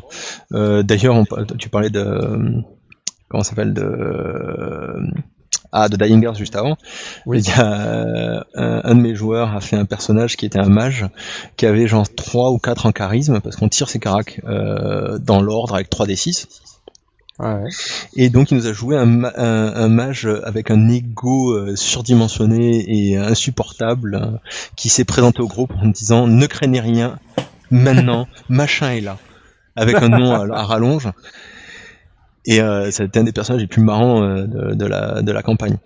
Okay. On y a joué jusqu'à l'affaire de l'affaire de Zach Smith où après j'ai arrêté de faire jouer ce module parce que c'est dur de faire jouer de séparer l'œuvre de l'artiste quand les ses victimes sont les, les, les modèles conservés au dessin de aux illustrations. Ouais, c'est vrai que ça fait quelque chose d'assez particulier. Voilà. enfin au, au, passage il faut dire que c'est c'est aussi un, un supplément écrit par Patrick Stewart voilà, c'est lui le, celui qui a écrit le truc et Zach Smith a, illustré. Ouais. Et Patrick Stewart qui est vraiment un des auteurs OSR les plus intéressants à l'heure actuelle. Ouais, c'est complètement barré ce qu'il fait. Il faut vraiment dire, euh, enfin moi je suis, euh, je suis vraiment, enfin c'est l'auteur de Veins of the Earth. Euh, enfin c'est. Faudrait que je le chope celui-là. C'est incroyable. Enfin, bon bref.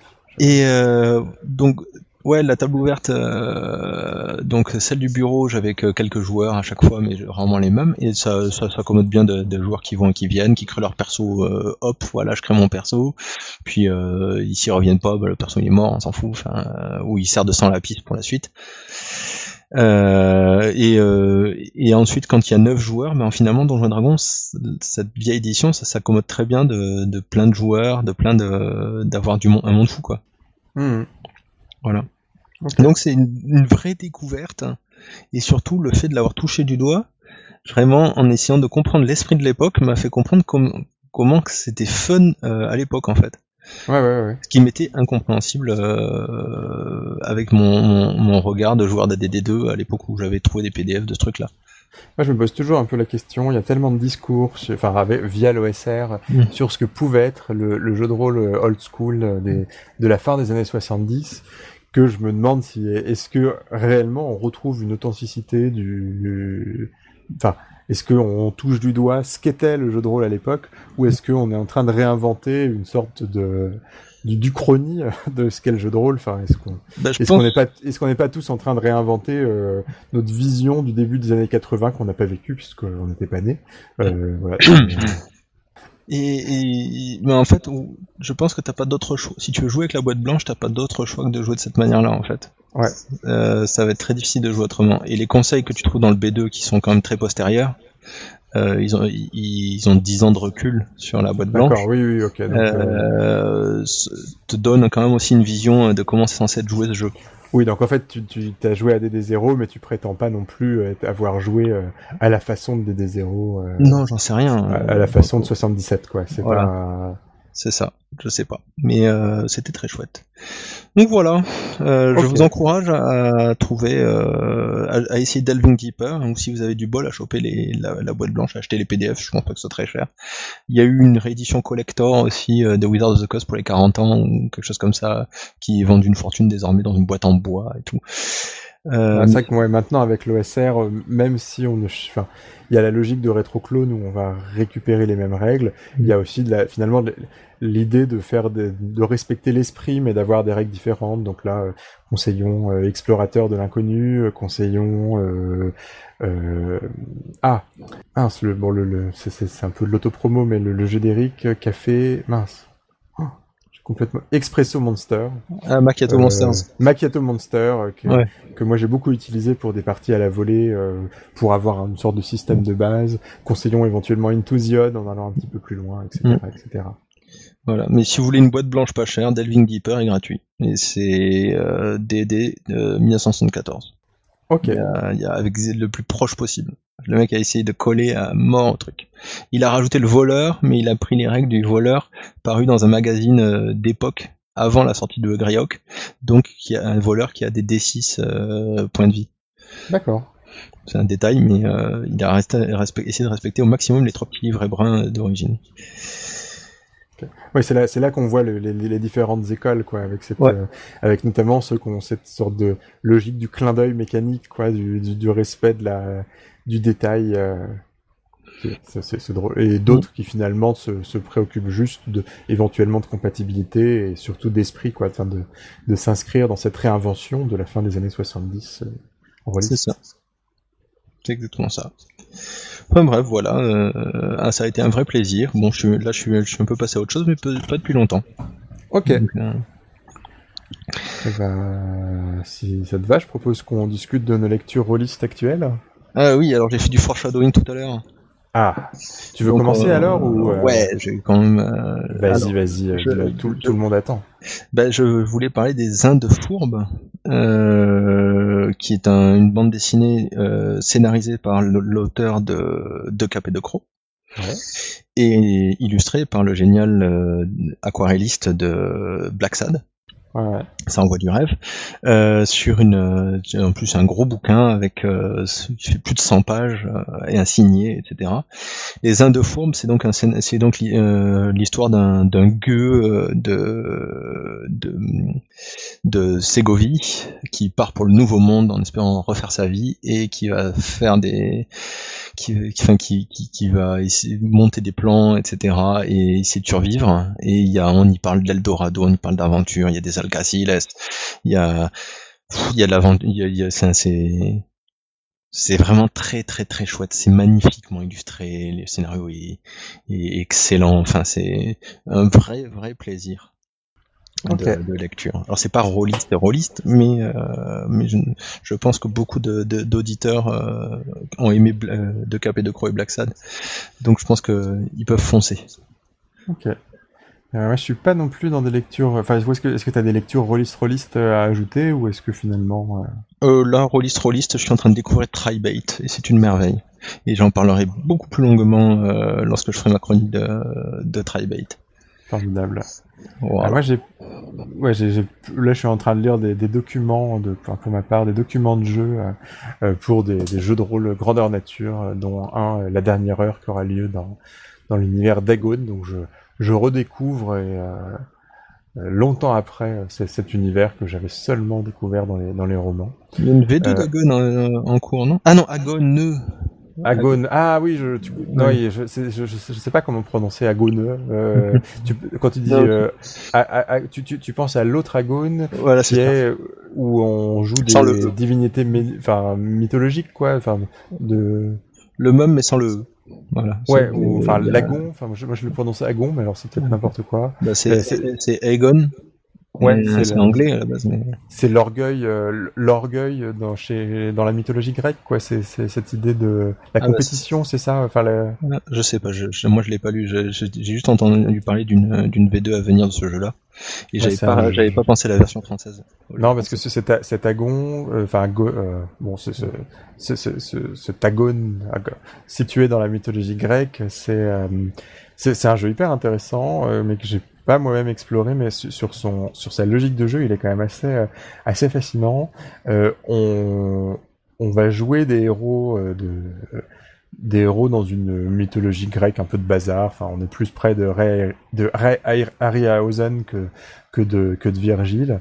Et on va devoir affronter des les, les hordes d'ennemis que nous envoie le, le, meneur de jeu, en sachant que le meneur de jeu a une limite dans les dans la, force des, adversaires qui peut nous envoyer à la gueule, en sachant que globalement nos personnages sont bien plus forts que, enfin, que l'équipe de PJ est beaucoup plus forte les que, n'importe quelle menace que le MJ peut poser face à elle.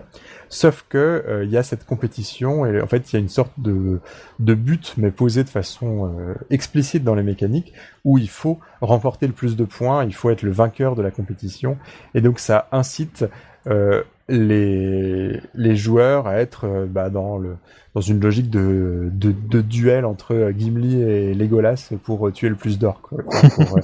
Donc on n'est pas dans une logique de confrontation. Euh, enfin, c'est pas une lutte à mort, mais euh, on est prêt à prendre tous les risques pour briller. C'est c'est un jeu assez fascinant qui avait été traduit par la boîte à eux. Et donc non, moi quand je dis Agone, je pense au fleuron de la fantaisie française. Mathieu Gaborit qui a donné lieu à, notre, enfin aussi un fleuron du jeu de rôle de fantasy français, mais que moi j'ai, que, auquel j'avais jamais accroché à l'époque, dois-je, avouer, mais qui est, qui, est, assez fan. Hein. Il y a, il y a, il y a une, un suivi assez fidèle. Ouais, il y a eu, mais c'est un jeu qui, qui a disparu, non? C'est bah, même après sa disparition, il est encore sorti des suppléments, non? Je confonds avec autre chose. Euh, tu... Non, je confonds. non, ah tu penses pas avec Ecrim, autre euh, univers de Mathieu Gaborit? Non, je pense à un autre jeu. Euh, Complètement. Euh... Parce que Agone, c'était l'époque de Multisim, boîte euh, française un peu mythique, mais que moi, je, je suis un que, enfin, j'avais un peu raté cette la, la, phase Multisim à l'époque, donc moi j'avais j'en connais finalement que les échos, mais il me semble justement donc que ça avait mis un peu à terme un terme à, à la gamme. Ah, je confonds, je confonds complètement avec un autre, un autre jeu en fait, je, sur lequel j'arrive pas à remettre un nom puisque à chaque fois que j'essaie de réfléchir, je pense à Agon. Ouais, Agon, c'est une sorte d'univers de, Renaissance fantasy avec euh, des créatures un peu, enfin, euh, avec des humains, mais aussi des créatures féeriques, des satyres, des des méduses. Euh, ah non, c'est bien ça, c'est bien Agon. Etc. Bah alors là, je, moi, je, je crois pas qu'il y ait de postérité, en tout cas officielle. Oui, oui, c'est ça, oui, c'est... Ah, c'est non, c'est non officiel, mais le Souffre-Jour, le dernier sorti en février 2019. Ah, d'accord, je savais pas qu'il y avait encore une sorte de... Ah, c'est assez intéressant, je savais pas qu'il y avait une gamme Agone finalement qui existait encore, parce que de mémoire, il y avait une sorte de supplément sur les automnins qui était prévu pour sortir, euh, euh, mais en fait qui n'est jamais sorti euh, suite à... Enfin, qui, je crois, a été écrit par, par de très nombreux auteurs, mais qui n'est jamais sorti après la disparition de Multisim. Euh, je sais pas, là, le dernier souffre-jour, c'est 108 pages, c'est la suite du Monarque des Jonquilles. Ok, voilà, là je suis. Euh... Qui, qui, était la grosse campagne du jeu. Moi, tu sais, j'ai un peu vendu mon âme aux, aux, aux gens qui ont des, des, armures en latex, et donc euh, je, je, sais qu'Agone a en fait une grande postérité dans le milieu géaniste, mais je savais pas que c'était encore le cas euh, dans le milieu dans le milieu rôliste. On est peut-être dans une situation similaire à celle de de Nephilim, qui est, un jeu qui, vient de revenir dans une nouvelle édition, mais qui a toujours eu une sorte de de suivi, euh, enfin de production amateur, mais probablement assez assez nombreuse et de, je, crois d'assez bonne qualité, même si j'ai j'ai jamais fait l'effort de les suivre. Ouais, si si, les héritiers ils avaient fait pas mal de choses. Et sinon, bah hors hors jeu de rôle, mais aussi jeu de rôle, je je lis le cycle des épées de Fritz Leiber. Euh, classique. Ouais, un grand classique. J'avais lu euh, une ou deux nouvelles. Alors c'est principalement des nouvelles euh, qui s'enchaînent un peu, mais en réalité pas tant que ça. Euh, et je me, souvenais d'un de scènes de combat très bien décrites, avec des manœuvres tactiques, avec cette idée qui m'avait marqué quand j'étais ado. Enfin, je, devais être en, troisième. Ça fait partie des, livres dont que je me souviens d'avoir emprunté. Je me souviens des des, des comment dire des la situation où je l'ai emprunté. Je sais pas, je sais pas pourquoi, mais j'avais été marqué par cette idée que euh, même si les héros de de Fritz Leiber, donc le souricier gris et Faferd, euh, étaient vraiment des, gens qui sortaient de situations rocambolesques. Enfin, ils, avaient beaucoup de chance, ils étaient très forts à l'épée, mais euh, ils expliquaient que le fait d'être de devoir combattre contre deux adversaires, c'était déjà une situation catastrophique. Et alors y en avait trois, même le meilleur épéiste était certain de certain de mourir. Donc il y avait une sorte de d'attention enfin au fait d'être très astucieux, de, de, se retrouver dans des situations favorables, finalement très euh, très semblable hein, cette logique OSR euh, où, euh, enfin, si, si, on si on devait, euh, enfin, si on devait transformer ça en jeu de rôle, et eh ben on dirait que il faut que les joueurs soient malins pour qu'ils puissent survivre. Quoi. Enfin, les, les, deux personnages sont sont incarnés par des par des joueurs qui ont de très bonnes idées et qui chopent plein de dés d'avantages. Puis Ouais, enfin, ça fait partie de ces... Il y a eu des adaptations JDR de Lankmar, il y en a eu plusieurs. Hein. Ouais, il y en a eu une récente euh, de la part de... Enfin, à partir du système de Savage World, qui avait été traduite par, euh, par Black Book Edition. Euh, ils avaient fait une grande, euh, grande campagne. Un coffret, un coffret, en fait. Ils avaient, enfin, ils avaient traduit ça avec plein de suppléments. j'ai pas eu la curiosité d'aller voir. moi, j'ai été... Ouais, ça, ça fait partie de ces... Enfin, je crois que ce à quoi tu reconnais un classique de la fantasy, c'est que d'un côté, les éléments qu'il utilise sont familiers. Euh, enfin, c'est vrai, ça, ça a inspiré, mais il y a, quelque chose de très particulier. Il y a quelque chose que tu retrouves pas. Enfin, il y a une, il y a, une ambiance que j'aurais bien du mal à décrire. Euh, quelque chose d'un. Il y a une touche, quoi je sais pas si c'est la focalisation sur l'amitié entre les deux personnages, si c'est quelque chose d'un peu mélancolique, un peu peu drôle. Il y a, il y a un côté presque parodique. Euh, enfin, il, y a, il, y a, il y a, un côté parodique avec les, les, les tropes de la de la fantasy, mais mais en même temps touchant. Enfin, c'est très étonnant. Je pense que c'est pas le système de jeu qui va te reproduire cette ambiance-là, mais c'est un bon MJ, de bons joueurs et bah, qui, qui qui seront sur cette ligne-là. Et tu peux pas malgré tout le système Matters, je pense qu'il y a des limites à ce que tu peux arriver à, forcer les joueurs à faire. Et tu, tu peux pas obtenir un niveau de, bah, ce niveau-là de manière permanente. Euh... Oui, en fait, j'ai la même. Euh, j'ai la même réflexion qu'en redécouvrant Tolkien récemment. Euh, Tolkien, on a l'impression de, mm. de, savoir ce que c'est. Enfin, c'est la, la matrice de, de toutes les caractéristiques techniques de la, du jeu de rôle de fantasy presque. Mais en même temps, quand tu lis Tolkien, il y a quelque chose de, enfin, il y a quelque chose que tu retrouves pas et qui est en fait très très très différent des, des jeux de rôle auxquels tu as pu jouer. Enfin, c'est, je sais pas, le, sentiment d'être en train de lire une, mm. une légende, tu vois, enfin quelque chose qui tient d'une vraie mythologie, de solide, de, quelque chose de de solide, ouais, de, enfin, je, je, sais pas comment dire, et j'aurais. Dépasse, ça dépasse le récit en fait. Tu sens que dans ce qui t'est pas raconté, c'est solide aussi. Ouais, et, franchement, je, pense que dans les deux cas, ça mériterait d'avoir une réflexion que je suis d'ailleurs à titre personnel pas sûr d'être capable de mener à terme sur euh, comment est-ce que tu peux rendre ça? Enfin, qu'est-ce qui est si particulier en fait? Qu'est-ce qui fait que tout est tout est évident dans les éléments? Enfin, il y a, voilà, enfin c'est dans chez Tolkien, chez chez, Leiber, mais Bon, la réponse c'est que c'est un roman et qu'en fait, t'as un, un, seul auteur, là où en JDR, tu en avoir autant que de joueurs et de MJ. Oui, mais il y a quand même beaucoup de romans de fantasy, euh, que, que d'ailleurs je peux, je peux apprécier, où tu as quand même le sentiment de retrouver une ambiance proche de, de jeu de rôle. Enfin, je sais pas, moi, si, si, tu me parles de David Eddy, euh, si tu me parles Parce que ça, ça a pas le... Après, le, le travail, il n'y a pas le, la même quantité de travail fourni, je pense. Ou, le même talent. Oui, alors je sais pas. je, peux mettre ça en plein derrière Oui, oui, alors que, enfin, je, je, je, je, citais au passage un auteur que j'aime bien, donc euh, s'il y a, je sais pas s'il y a des fans de Heading, euh, moi j'aime beaucoup, mais tu vois, j'ai pas, je suis, je suis pas, enfin, je suis pas intimidé par l'idée euh, de l'adapter en jeu de eux, donc c'est toi comme je pourrais l'être. voilà. Bon, sur ces, sur ces, ces belles paroles, euh, on va, on va plier, je pense. Donc, euh, ça marche. Et eh ben, merci. à toi. Et euh, bon mois. Et bientôt. À bientôt, salut à tous, jouez bien et bonne rentrée.